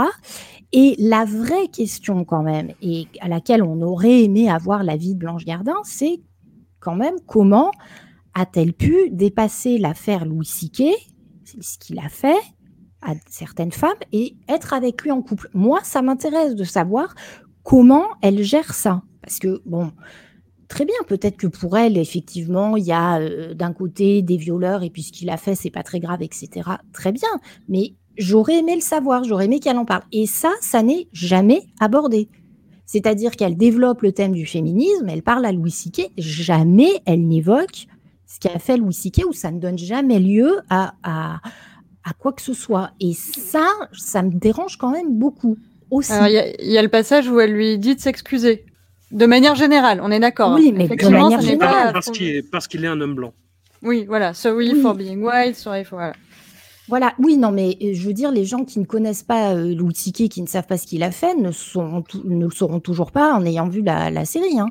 Et je trouve que limite, la série, c'est vraiment une réhabilitation de Louis C.K. Quoi. Tu te dis, putain, mais heureusement qu'il est là, lui. Alors, je ne dis pas que Louis C.K. n'est pas quelqu'un de bienveillant. Et d'ailleurs, dans sa série, il faisait preuve d'une tendresse, d'une douceur. C'est ce qui fait qu'on a tellement aimé à l'époque la série. Je suis pas en train de dire que c'est un monstre absolu. C'est pas ça. Mais je trouve qu'on peut avoir cette lecture-là de la série. Et c'est quand même extrêmement dérangeant le portrait, quand même, qu'elle fait des féministes, des colleuses, etc. Enfin, mais qu'il y ait des limites, qu'il y ait des choses qui lui plaisent pas, qui ça manque de nuances, moi je veux bien. Mais là, quand même, tu te dis, enfin, en plus, ouais, le niveau des critiques, euh, ça va, enfin, ça ressemble à rien, quoi. Bah, c'est très confus en plus parce que il y a à la fois cette critique du wokisme, du développement personnel, et ça devient aussi une influenceuse lifestyle. Et euh, enfin, tout est mélangé dans une espèce de, de rejet de l'époque qui est euh, qui est uniforme en fait, et qui est euh, ouais, qui est, qui est très qui est très bizarre ça, en fait, qui est très Ça manque de nuances, François. La, la, la critique Eh. du manque de nuances manque de nuances. Eh. Comme quoi, tu vois. Mais et, bah, après, Elodie, pour jouer l'avocat du diable, ce que tu reproches à. C'est- à c'est moi, Sally ça, François. rapport par- euh, non, Elodie, par rapport à. Est-ce que tu reproches à. À, la série par rapport à Louis C.K., c'est euh, ça pourrait être un procès d'intention pour faire l'avocat du diable, mais en même temps, c'est vrai que ça aurait été super cohérent avec, ce, qui est, développé par la suite. Et, et ouais, je, comprends ton point. Anouk, Alors, je suis, je vais discorder, mais je suis quand même d'accord avec euh, ce qu'Elodie a dit, puisqu'il y a des analyses que je partage, hein, notamment, euh, bon, la, la première question qui nous vient euh, au visionnage de la meilleure version de moi-même, c'est pourquoi? Et puis après, c'est pour qui? Et Ouais. entre le premier épisode et le dernier, le lien vraiment que je fais, où il y a vraiment des, des, des scènes entières où j'étais gênée d'être là. Je me dis, mais, mais pourquoi on me montre ça? Et effectivement, le point commun, c'est le fantasme de sa relation euh, avec Louis C.K. Ok, elle est fan euh, depuis dix ans. euh, Imaginez-moi si euh, je finissais en couple avec Georges Clooney, par exemple, euh, avec euh, respect Tu pour. boirais du café. Je boirais beaucoup de café. Je ferais peut-être une série pour montrer que Georges Clooney sera toujours là pour moi, trouve que mes blagues sont hyper drôles et que même si je deviens folle avec des cheveux gras, et ben il m'accompagnera, il me tiendra la main dans le parc, tu vois. Parce Et que vraiment, la... Je te remercie, Elodie. Euh, vraiment, le, le- dans le premier épisode, à la fin, donc elle a son, son, son, son- sa relation euh, à distance, là, son zoom avec euh, Louis. Il y a une scène où j'attendais la blague, quoi. Moi, à ce moment-là, c'était le premier épisode. J'attendais encore les blagues. Je me suis ravisée après, mais il lui dit, euh, je ferai n'importe quoi pour toi. Je, genre, je serai toujours pour toi. Je ferai n'importe quoi pour toi. Quelques secondes de silence où on le voit euh, lui et on le voit elle. Et voilà. Mais après, euh, la conversation continue. Mais il y a vraiment ce moment où on sent qu'elle l'a filmé pour le filmer, pour pouvoir se le repasser dans ses vieux jours et se dire, euh, ce mec-là qui était une putain de superstar a dit ça et en fait c'était dans une série, mais quand même il le pensait vraiment. Et à la fin, euh, voilà, il lui tient la main euh, quand elle est dans son dans son asile. Et effectivement, c'est il y a quand même un fantasme qui qui se joue là-dedans. Donc je me suis dit c'est peut-être une piste. Et effectivement, là je te rejoins, Elodie. Euh, euh, ça n'a pas d'intérêt pour nous, mais c'est c'est peut-être le, le un, des, un des propos. Ouais, oui, il y a un autre truc, puisque je, je fais mon point Louis C.K. tout d'un coup. hein. Euh, j'ai vu beaucoup dans les, les bouts de critiques que j'ai réussi à voir qui ne sont pas derrière des paywalls ou des- dans les premiers paragraphes qui sont accessibles. Euh, on fait beaucoup de comparaisons avec la série Louis. Moi, je suis pour que si vous avez une rédaction de journal et que votre, votre chroniqueur a dit ça, virez-le. Hein, je, je suis pas pour qu'on vire les gens. Bien sûr, syndiquez-vous. Voilà, j'espère qu'il y aura un revenu de base et que tout le monde pourra manger à sa faim. Mais parler de la série Louis en parlant de cette série-là, c'est se foutent de notre gueule parce que c'est quoi? Ah bah oui, il y a Louis C.K. dedans et elle a cité Louis C.K. comme influence, donc on va parler de la série de Louis C.K. Vous avez vu aucune des deux. Enfin, à un moment, comme tu l'as dit euh, très justement, Elodie, il y a une énorme tendresse, il y a beaucoup de cœur dans Louis. Ça n'a rien à voir. Enfin, euh, voilà, y a, ça, si ça dure 30 minutes, à peu près le lien qu'on peut faire éventuellement. Mais bon, ça, il y en a un paquet quoi de séries qui durent 30 minutes. Euh, là, non, il n'y a pas de cœur. Et c'est euh, un des soucis de positionnement de, de cette série. Et enfin, donc, euh, je, la, pour moi, c'est euh, vraiment une occasion ratée parce que je pense qu'il y a. Alors, tu, dis que ça a déjà été fait, c'est sûr, c'est vrai. Mais euh, il y a quand même un, toujours un créneau perpétuellement renouvelé à faire de la critique euh, d'un certain féminisme bourgeois blanc, euh, des dérives sectaires, euh, du New Age. Il y a, y a des choses à faire là-dessus qui sont intéressantes. Et comme toi, même euh, si je suis personnellement attaquée par cette série, hein, euh, alors euh, je vais pas voir des hydrothérapeutes pour faire des lavages de colon parce que je je- j'aime pas qu'on m'enfonce des trucs dans les orifices. Mais mais euh, mais par contre, voilà, j'ai lu, j'ai fait un club de lecture écoféministe euh, qui a commencé en lisant euh, Sorcière de Mona Chollet. Si vous voulez, je suis pas non plus à l'opposé complet des trucs qui sont critiqués et je suis pour qu'on les critique. Mais effectivement, quitte à les critiquer, autant le faire en, en sachant de quoi on parle. Et euh, là, effectivement, alors on sent que euh, elle, elle- elle le dit dans ses précédents spectacles, hein, qu'elle a un peu réfléchi sur, enfin, elle est allée voir des naturopathes, euh, qu'elle essaie de, de, de, de, de manger sain, machin. Enfin, on, on voit qu'elle a lu des trucs sur le développement personnel, mais en termes de des gens euh, qui, enfin, qui peuvent faire partie de ces communautés-là, qui peuvent lire ces choses-là, qui peuvent chercher ça. Euh, C'est pas, euh, c'est pas très très bien décrit. Effectivement, le féminisme est un peu euh, mélangé gloubi-boulga dans une espèce de grosse boule, comme si des féministes essentialistes loups sauvages allaient traîner avec euh, des déconstructionnistes zoomers euh, inclusives et tout. Enfin, je veux dire, on, le- sait dans ces milieux-là que c'est, il y a des, tendances et des, des, choses qui sont antinomiques et qu'il n'y a pas, enfin voilà, il y a, y a- y a différents courants quoi. Là, tout est un peu mélangé et du coup, ça fait que forcément, les critiques qui sont portées, bah, qu'il y ait de la transphobie dans le- l'essentiel, enfin dans le, le- le- les, les, les communautés essentialistes, euh, oui, enfin c'est c'est justement des critiques qui sont déjà portées en fait. C'est pas très intéressant de le faire comme ça, quoi. Quand même occasion ratée. Après, puisque euh, je, il s'agit de discorder, je vais quand même euh, faire la liste des choses que j'ai aimées et il y en a eu. Alors, aimé, je dis pas que j'ai ri, ha ha ha, encore une fois, mais il y avait des choses que j'ai trouvées vraiment intéressantes. Alors peut-être plus au début qu'à la fin, parce que plus ça va et plus j'avais du mal. euh, parce que justement, au début, on part d'une blanche, on, donc c'est la fin du spectacle de Bonne Nuit Blanche. Donc euh, vraiment, quand on enchaîne euh, le Bonne Nuit Blanche avec euh, la série, ça s'enchaîne parfaitement. Euh, donc au début, on est encore avec la Blanche Gardin qu'on connaît. Donc c'est petit à petit que en fait la la critique qu'elle ne va plus se porter sur elle et ses travers et ça va se porter sur une version complètement euh, fantasmée euh, du, du- voilà du d'une espèce de starlette influenceuse euh, qui est partie dans des délires très très extrêmes de New Age. Euh, donc c'est de moins en moins percutant. Mais au début, euh, je veux dire, c'est juste une meuf qui a mal, qui essaie de se soigner parce que comme elle le dit, elle a déjà été voir des médecins traditionnels qui ne l'ont pas soulagée. Donc elle se tourne vers la naturopathie, ce qui me paraît pas complètement déconnant. Et donc ce côté, bon, euh, là, ça fait le point de départ. J'arrête la comédie. Pourquoi pas? Le rendez-vous chez l'agente, euh, justement avec la comparaison avec Marina Foïs, on va te donner la poubelle de Marina Foïs, c'est une poubelle chic. J'ai trouvé ça sympa.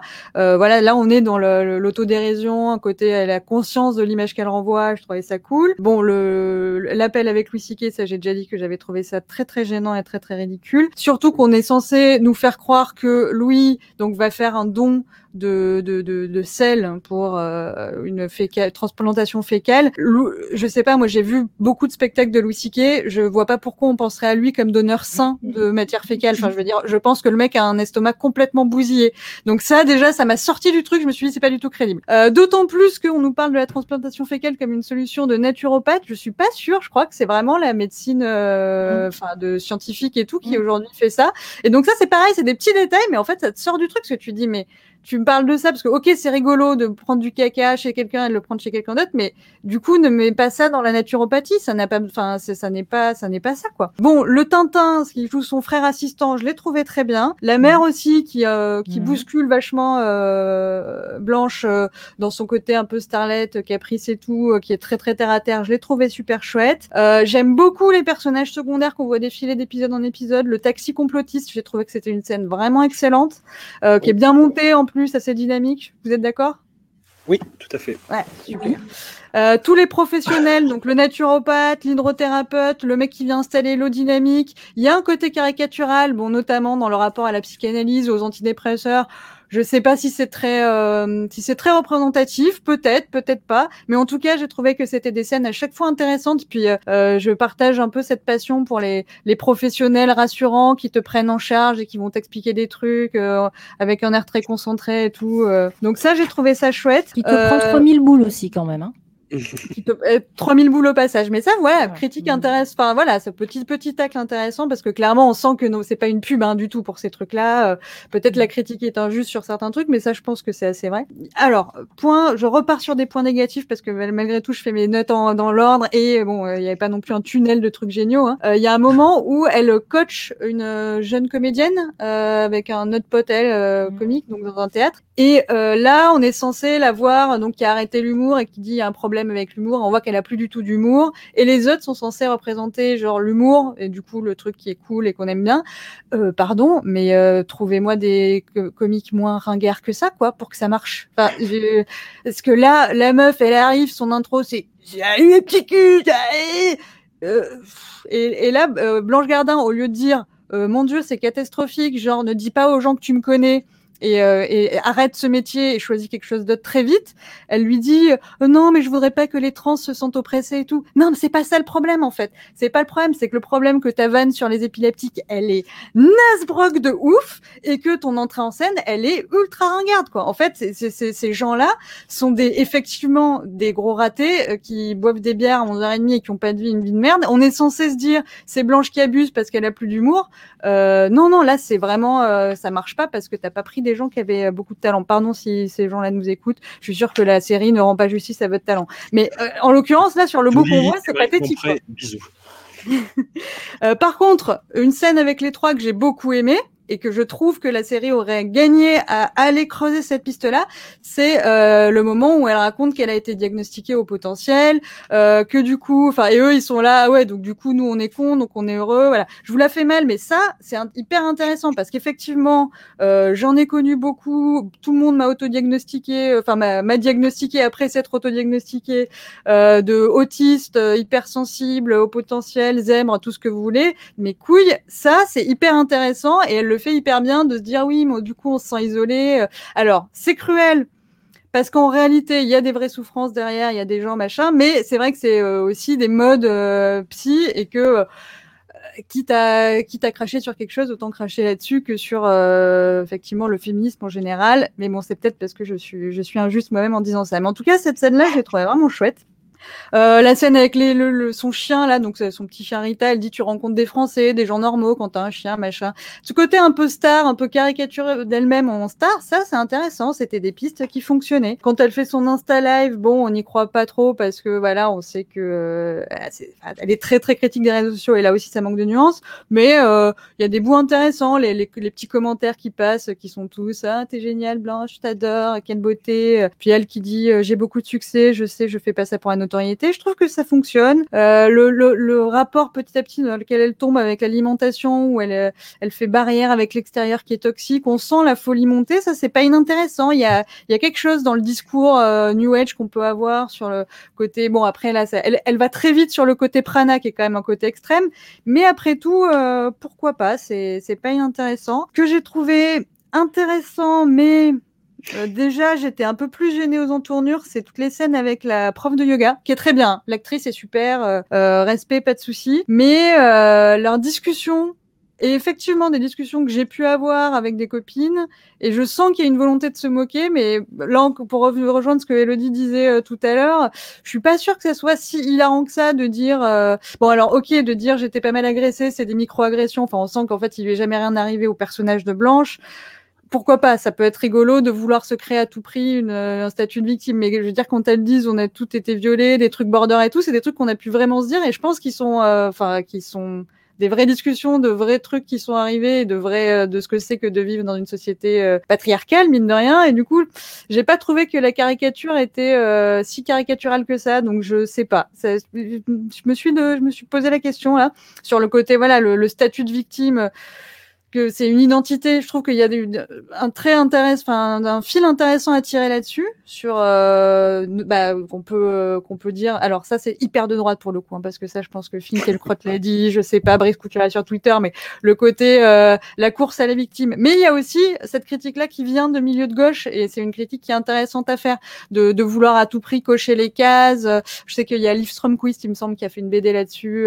Enfin bon, bref, c'est un fil qu'on peut tirer sans être réactionnaire, je pense j'espère, je ne sais pas, je, je, le tente.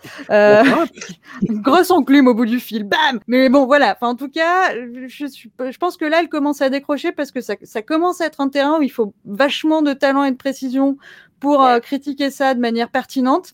C'est possible, c'est à faire, il faut le faire, mais là c'est raté. Quand on part euh, là sur Louis Siquet, elle lui dit ah, excuse-toi, je veux que tu t'excuses parce que c'est un homme parce qu'il est blanc, et puis il lui dit elle aussi elle est blanche. Euh, après elle, bon, là c'est vraiment caricatural. Intéressant encore le truc d'aller chercher ses origines génétiques, de faire le lien avec l'appropriation culturelle. C'est intéressant. Enfin, je trouve qu'il y avait un, il y, a, aussi une critique à porter. Et puis le, gros poster de Johnny Depp euh, au sauvage là euh, sur le fond un peu de, de truc indien m'a fait un peu rire. Ça, j'avoue. Ça, ça je, je, trouvais ça assez rigolo. Tu retires surtout les intentions en fait. J'ai l'impression. Que le, ouais, que le résultat, bah. Euh, peut, peut-être que c'est peut peut-être que tout ce que je cite est un peu raté, mais non, mais c'est en fait, je pense qu'il y a des, des, passages qui plombent tout le reste. Je pense que isolément, ces éléments-là peuvent fonctionner. C'est juste qu'il aurait fallu qu'ils soient liés euh, par euh, d'autres trucs que les trucs qui y a au milieu, quoi. Euh, mais je suis pas sûre que isolément, ça soit vraiment raté. Je sais pas. Euh, mais en même temps, c'est vrai qu'il y a un problème de ton, un problème de savoir qui est ce personnage, qu'est-ce qu'elle, qu'est-ce qu'elle veut, qu'est-ce qu'elle a, est-ce qu'on est censé la prendre vraiment pour une grosse débile ou comprendre son cheminement, je sais pas. Puis un problème de positionnement et, de, ton, quoi. C'est-à-dire que la, le dispositif, parce qu'il y a un dispositif de mise en scène et d'écriture, garde toujours une espèce de distance qui est bien pratique en fait, qui peut toujours lui permettre de se dédouaner et qui ne crée jamais vraiment d'implication émotionnelle dans ce qui se passe, en fait.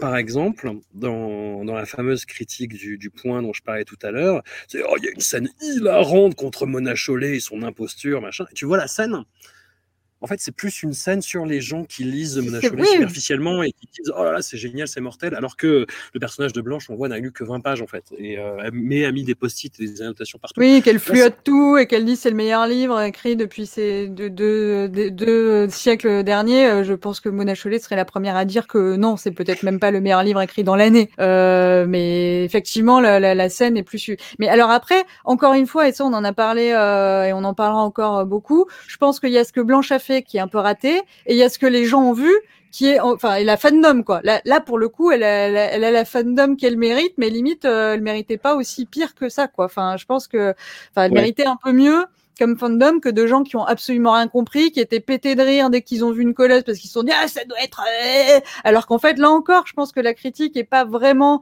sur les colleuses même si elles sont elles passent pas enfin elles passent effectivement pas pour des meufs très sympas puisqu'elles la raquettent à moitié et tout mais là euh, pour moi la critique elle est plus sur le personnage de Blanche qui veut se faire se mettre bien ah ouais vous êtes trop cool et tout mais qui enfin qui est pas qui, qui voilà qui, je hmm. pense que la critique est plus là-dessus mais les gens je pense que les gens qui ont euh, vu et adoré la série ne l'ont pas comprise. Je pense que nous, qui, bon, qui sommes plutôt euh, plus carrément mifiques que mi-raisin, mais bon, voilà, qui, qui, ont des problèmes, on l'a beaucoup mieux compris et on l'a regardé putain attentivement, je l'ai vu deux fois, merci.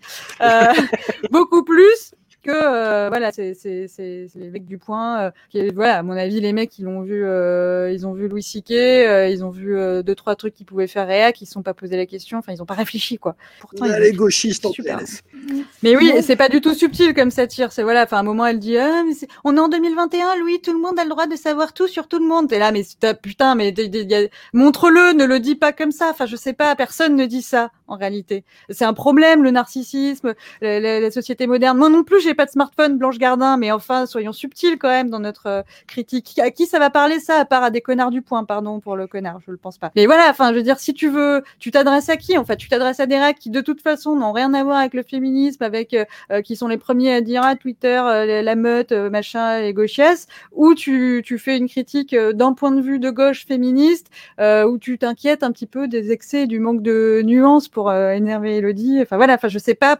ce qu'elle voulait faire pour qui, pourquoi, mais je pense qu'il y a, c'est raté quoi. Bon, à, ce niveau-là.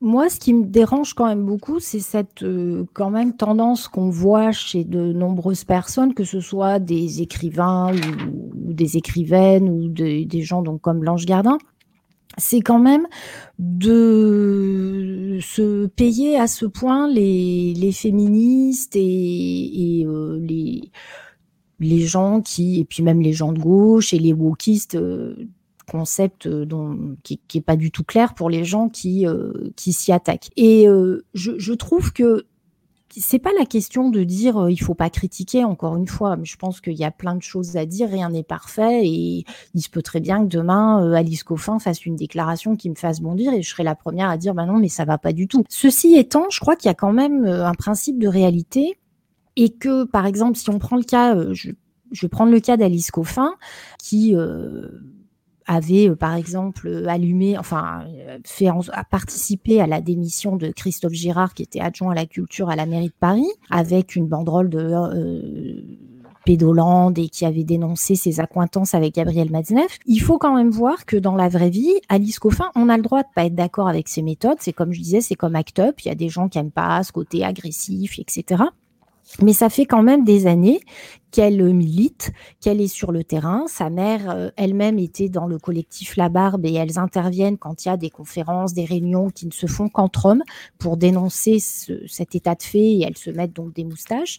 Alice Coffin, elle a quand même été sortie Manu Militari et jetée comme un, sac de pommes de terre donc de certaines euh, de ses conférences.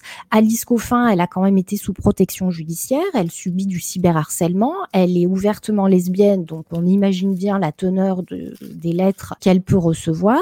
Elle a quand même perdu un de ses travaux suite à cette dénonciation de Christophe Girard. Ça, ce sont des faits, c'est une réalité. Et c'est quand même des gens qui se battent tous les jours et elle, elle fait partie de, tas de choses et elle est sur le terrain. Donc on peut ne pas être d'accord avec la méthode, on peut la trouver radicale encore une fois. Mais je ne comprends pas cette manière quand même de vouloir se payer des gens comme ça qui, au final, ont plutôt un but positif parce que je ne vois pas, alors si, je vois très bien, effectivement, Finkielkraut, Bruckner euh, et, Zemmour et tout ça, oui, euh, ils n'ont pas envie de per- perdre tous les privilèges qu'ils ont. Mais euh, je pense qu'il y a beaucoup d'hommes qui gagneraient à ce qu'on soit dans une société où les choses se passent différemment. Hein. Euh, ça les arrangerait aussi beaucoup. Je parlais de Valérie Ré-Robert qui analyse très bien euh, comment euh, le fait qu'on éduque les garçons avec des notions de masculinité et virilité, c'est c'est pas du tout un cadeau qu'on leur fait à eux en fait. Et c'est ce que dit aussi très bien Despentes quand elle dit qu'au final les hommes vivent plus par rapport au regard des autres hommes qu'au regard des femmes. hein. C'est un vrai problème. Moi quand même quelque part ça me dérange qu'on qu'on passe autant d'énergie pour défoncer des gens qui quand même sont du beau côté des choses. Alors après, ils peuvent s'y prendre mal, ils peuvent des fois en faire trop, on peut ne pas être complètement d'accord, mais j'aimerais bien qu'il y en ait qui mettent autant d'énergie à dénoncer des, des gens qui passent à la télé toute la journée pour t'expliquer que les gamins trans c'est n'importe quoi, pour t'expliquer que les féministes euh, ça commence à bien faire, et pour t'expliquer encore plus que si aujourd'hui limite il y a des mecs qui violent, c'est parce que les féministes elles en font trop, que si on a des attentats terroristes, c'est parce qu'il y a encore des gens de gauche qui ont été trop conciliants, que, enfin, c'est, ça va encore plus loin que ça. C'est-à-dire que la responsabilité, elle est carrément inversée et qu'effectivement, on t'explique que c'est quand même fou qu'à l'école, on apprenne l'antiracisme, quoi. Parce que du coup, tu te dis donc le racisme est une euh, valeur euh, positive. Donc, il y a quand même des choses suffisamment graves pour taper là où ça pourrait être quand même un petit peu pertinent, plutôt que de s'acharner et de façon aussi grossière sur des, ben encore une fois, les féministes ou le wokisme ou euh, des, choses comme ça. Et au final, de ne pas euh, demander à Louis Siquet ou de ne pas euh, ce qui s'est passé, son analyse des choses, etc. Parce que on parle, moi je disais tout à l'heure, ça m'aurait intéressé de savoir comment elle a géré cette histoire, mais il faut quand même pas oublier une chose, c'est que les, les, les accusations contre Louis Siquet, elles s'étaient faites des années avant. Il y a des femmes qui avaient parlé et il y avait une avocate qui avait eu des faits suffisamment concordants pour en parler. À l'époque, Louis Siquet, il était en pleine gloire, il avait sa série, ses spectacles, et tout ça était balayé d'un revers de la main. Ça l'a pas du tout gêné de venir t'expliquer que les nanas qui venaient se plaindre C'était des pauvres actrices qui avaient raté leur carrière, que si que ça. Il était soutenu par son producteur. Il y avait, ça lui posait aucun cas de conscience de traîner dans la boue des nanas. Et puis quand il y a eu l'affaire Weinstein, il a été suffisamment malin pour se dire je vais prendre les devants. Et en fait, c'est lui qui est venu en disant effectivement, j'ai fait des trucs pas cool, je m'excuse les filles. Comme ça, il savait très bien qu'en plus, c'était c'était plus confort pour lui parce qu'il savait que ça allait lui tomber sur la gueule. Donc en faisant ça, il se protégeait en plus. Et ça, c'est peut-être encore, je dirais pas plus grave, mais en tous les cas, il y a quand même une un côté retort intellectuel qui est extrêmement dérangeant.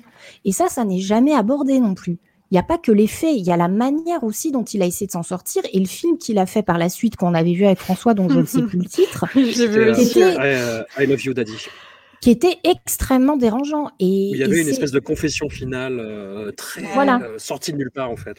Donc moi je veux bien hein, qu'on vienne montrer les limites de, des féministes, de, de, plein des, des, communautés, des gens de ci, de ça, les homos, les trucs, les trans. Ok, très bien, c'est pas de problème.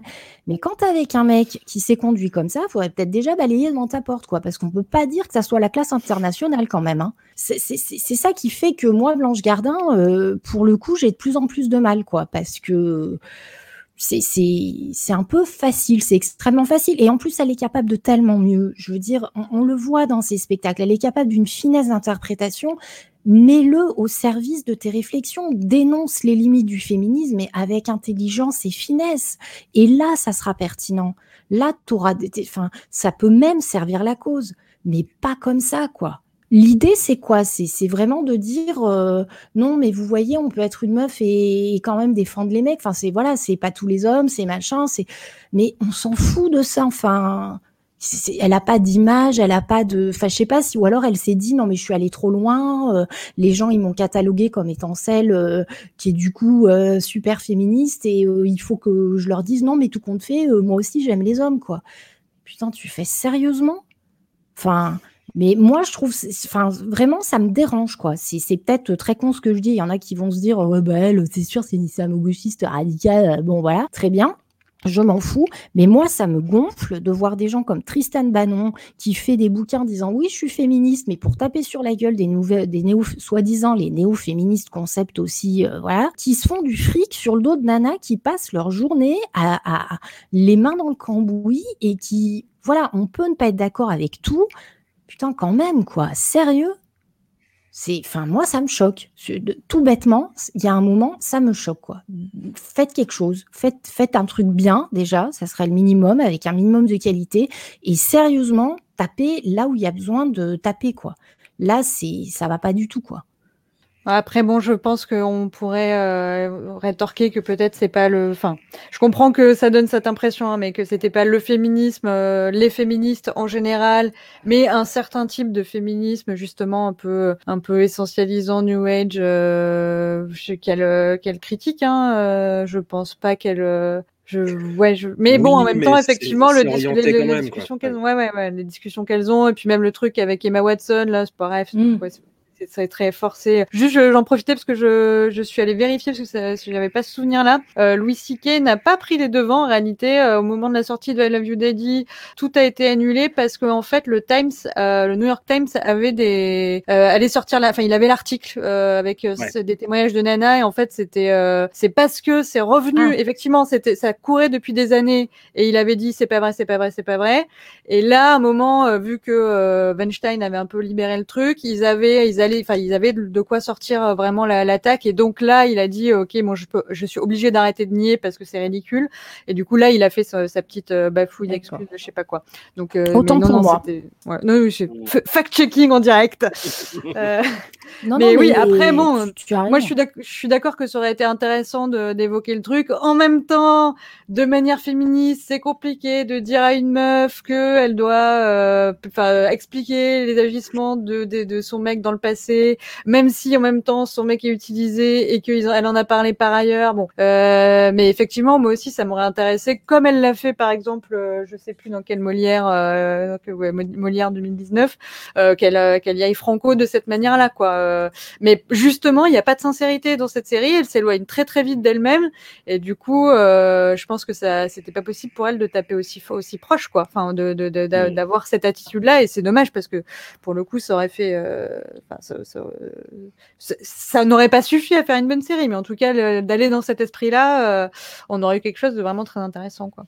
Ah, et aussi, euh, c'est vrai que le- les femmes qui brûlent leur soutien-gorge, faut arrêter avec ça. hein. Apparemment, ça n'a jamais eu lieu. Donc là, elle nous fout une scène où il y a un feu, on crame des trucs, et ben vas-y, les féministes qui brûlent leur soutien-gorge, genre, c'est vraiment le truc de base des antiféministes, genre, on aurait pu s'en passer, Blanche. Tu, tu nous manques, Blanche Gardin. Qu'est-ce que tu fous, putain, à pisser contre le sens, euh, enfin, dans le sens du vent, en l'occurrence. Tu, tu as l'impression d'être contre, mais tu es tellement dans le sens du vent, en fait. Ah là là. Ce sera le dernier silence de cet épisode. un, un immense merci à vous. C'était passionnant, c'était euh, virulent comme il le fallait, mais en même temps, on a besoin de ça. Voilà. Euh, on se retrouve. Non, mais au fond, on est tous d'accord, on est dans la bienveillance, Oui. on fait un cercle de louve et on fait aouh, aouh, aouh. Et Non, je non, je- brûle mes soutiens-gorge. Voilà. Un immense merci à vous et à tout vite. Bisous, ciao. Bisous, bisous.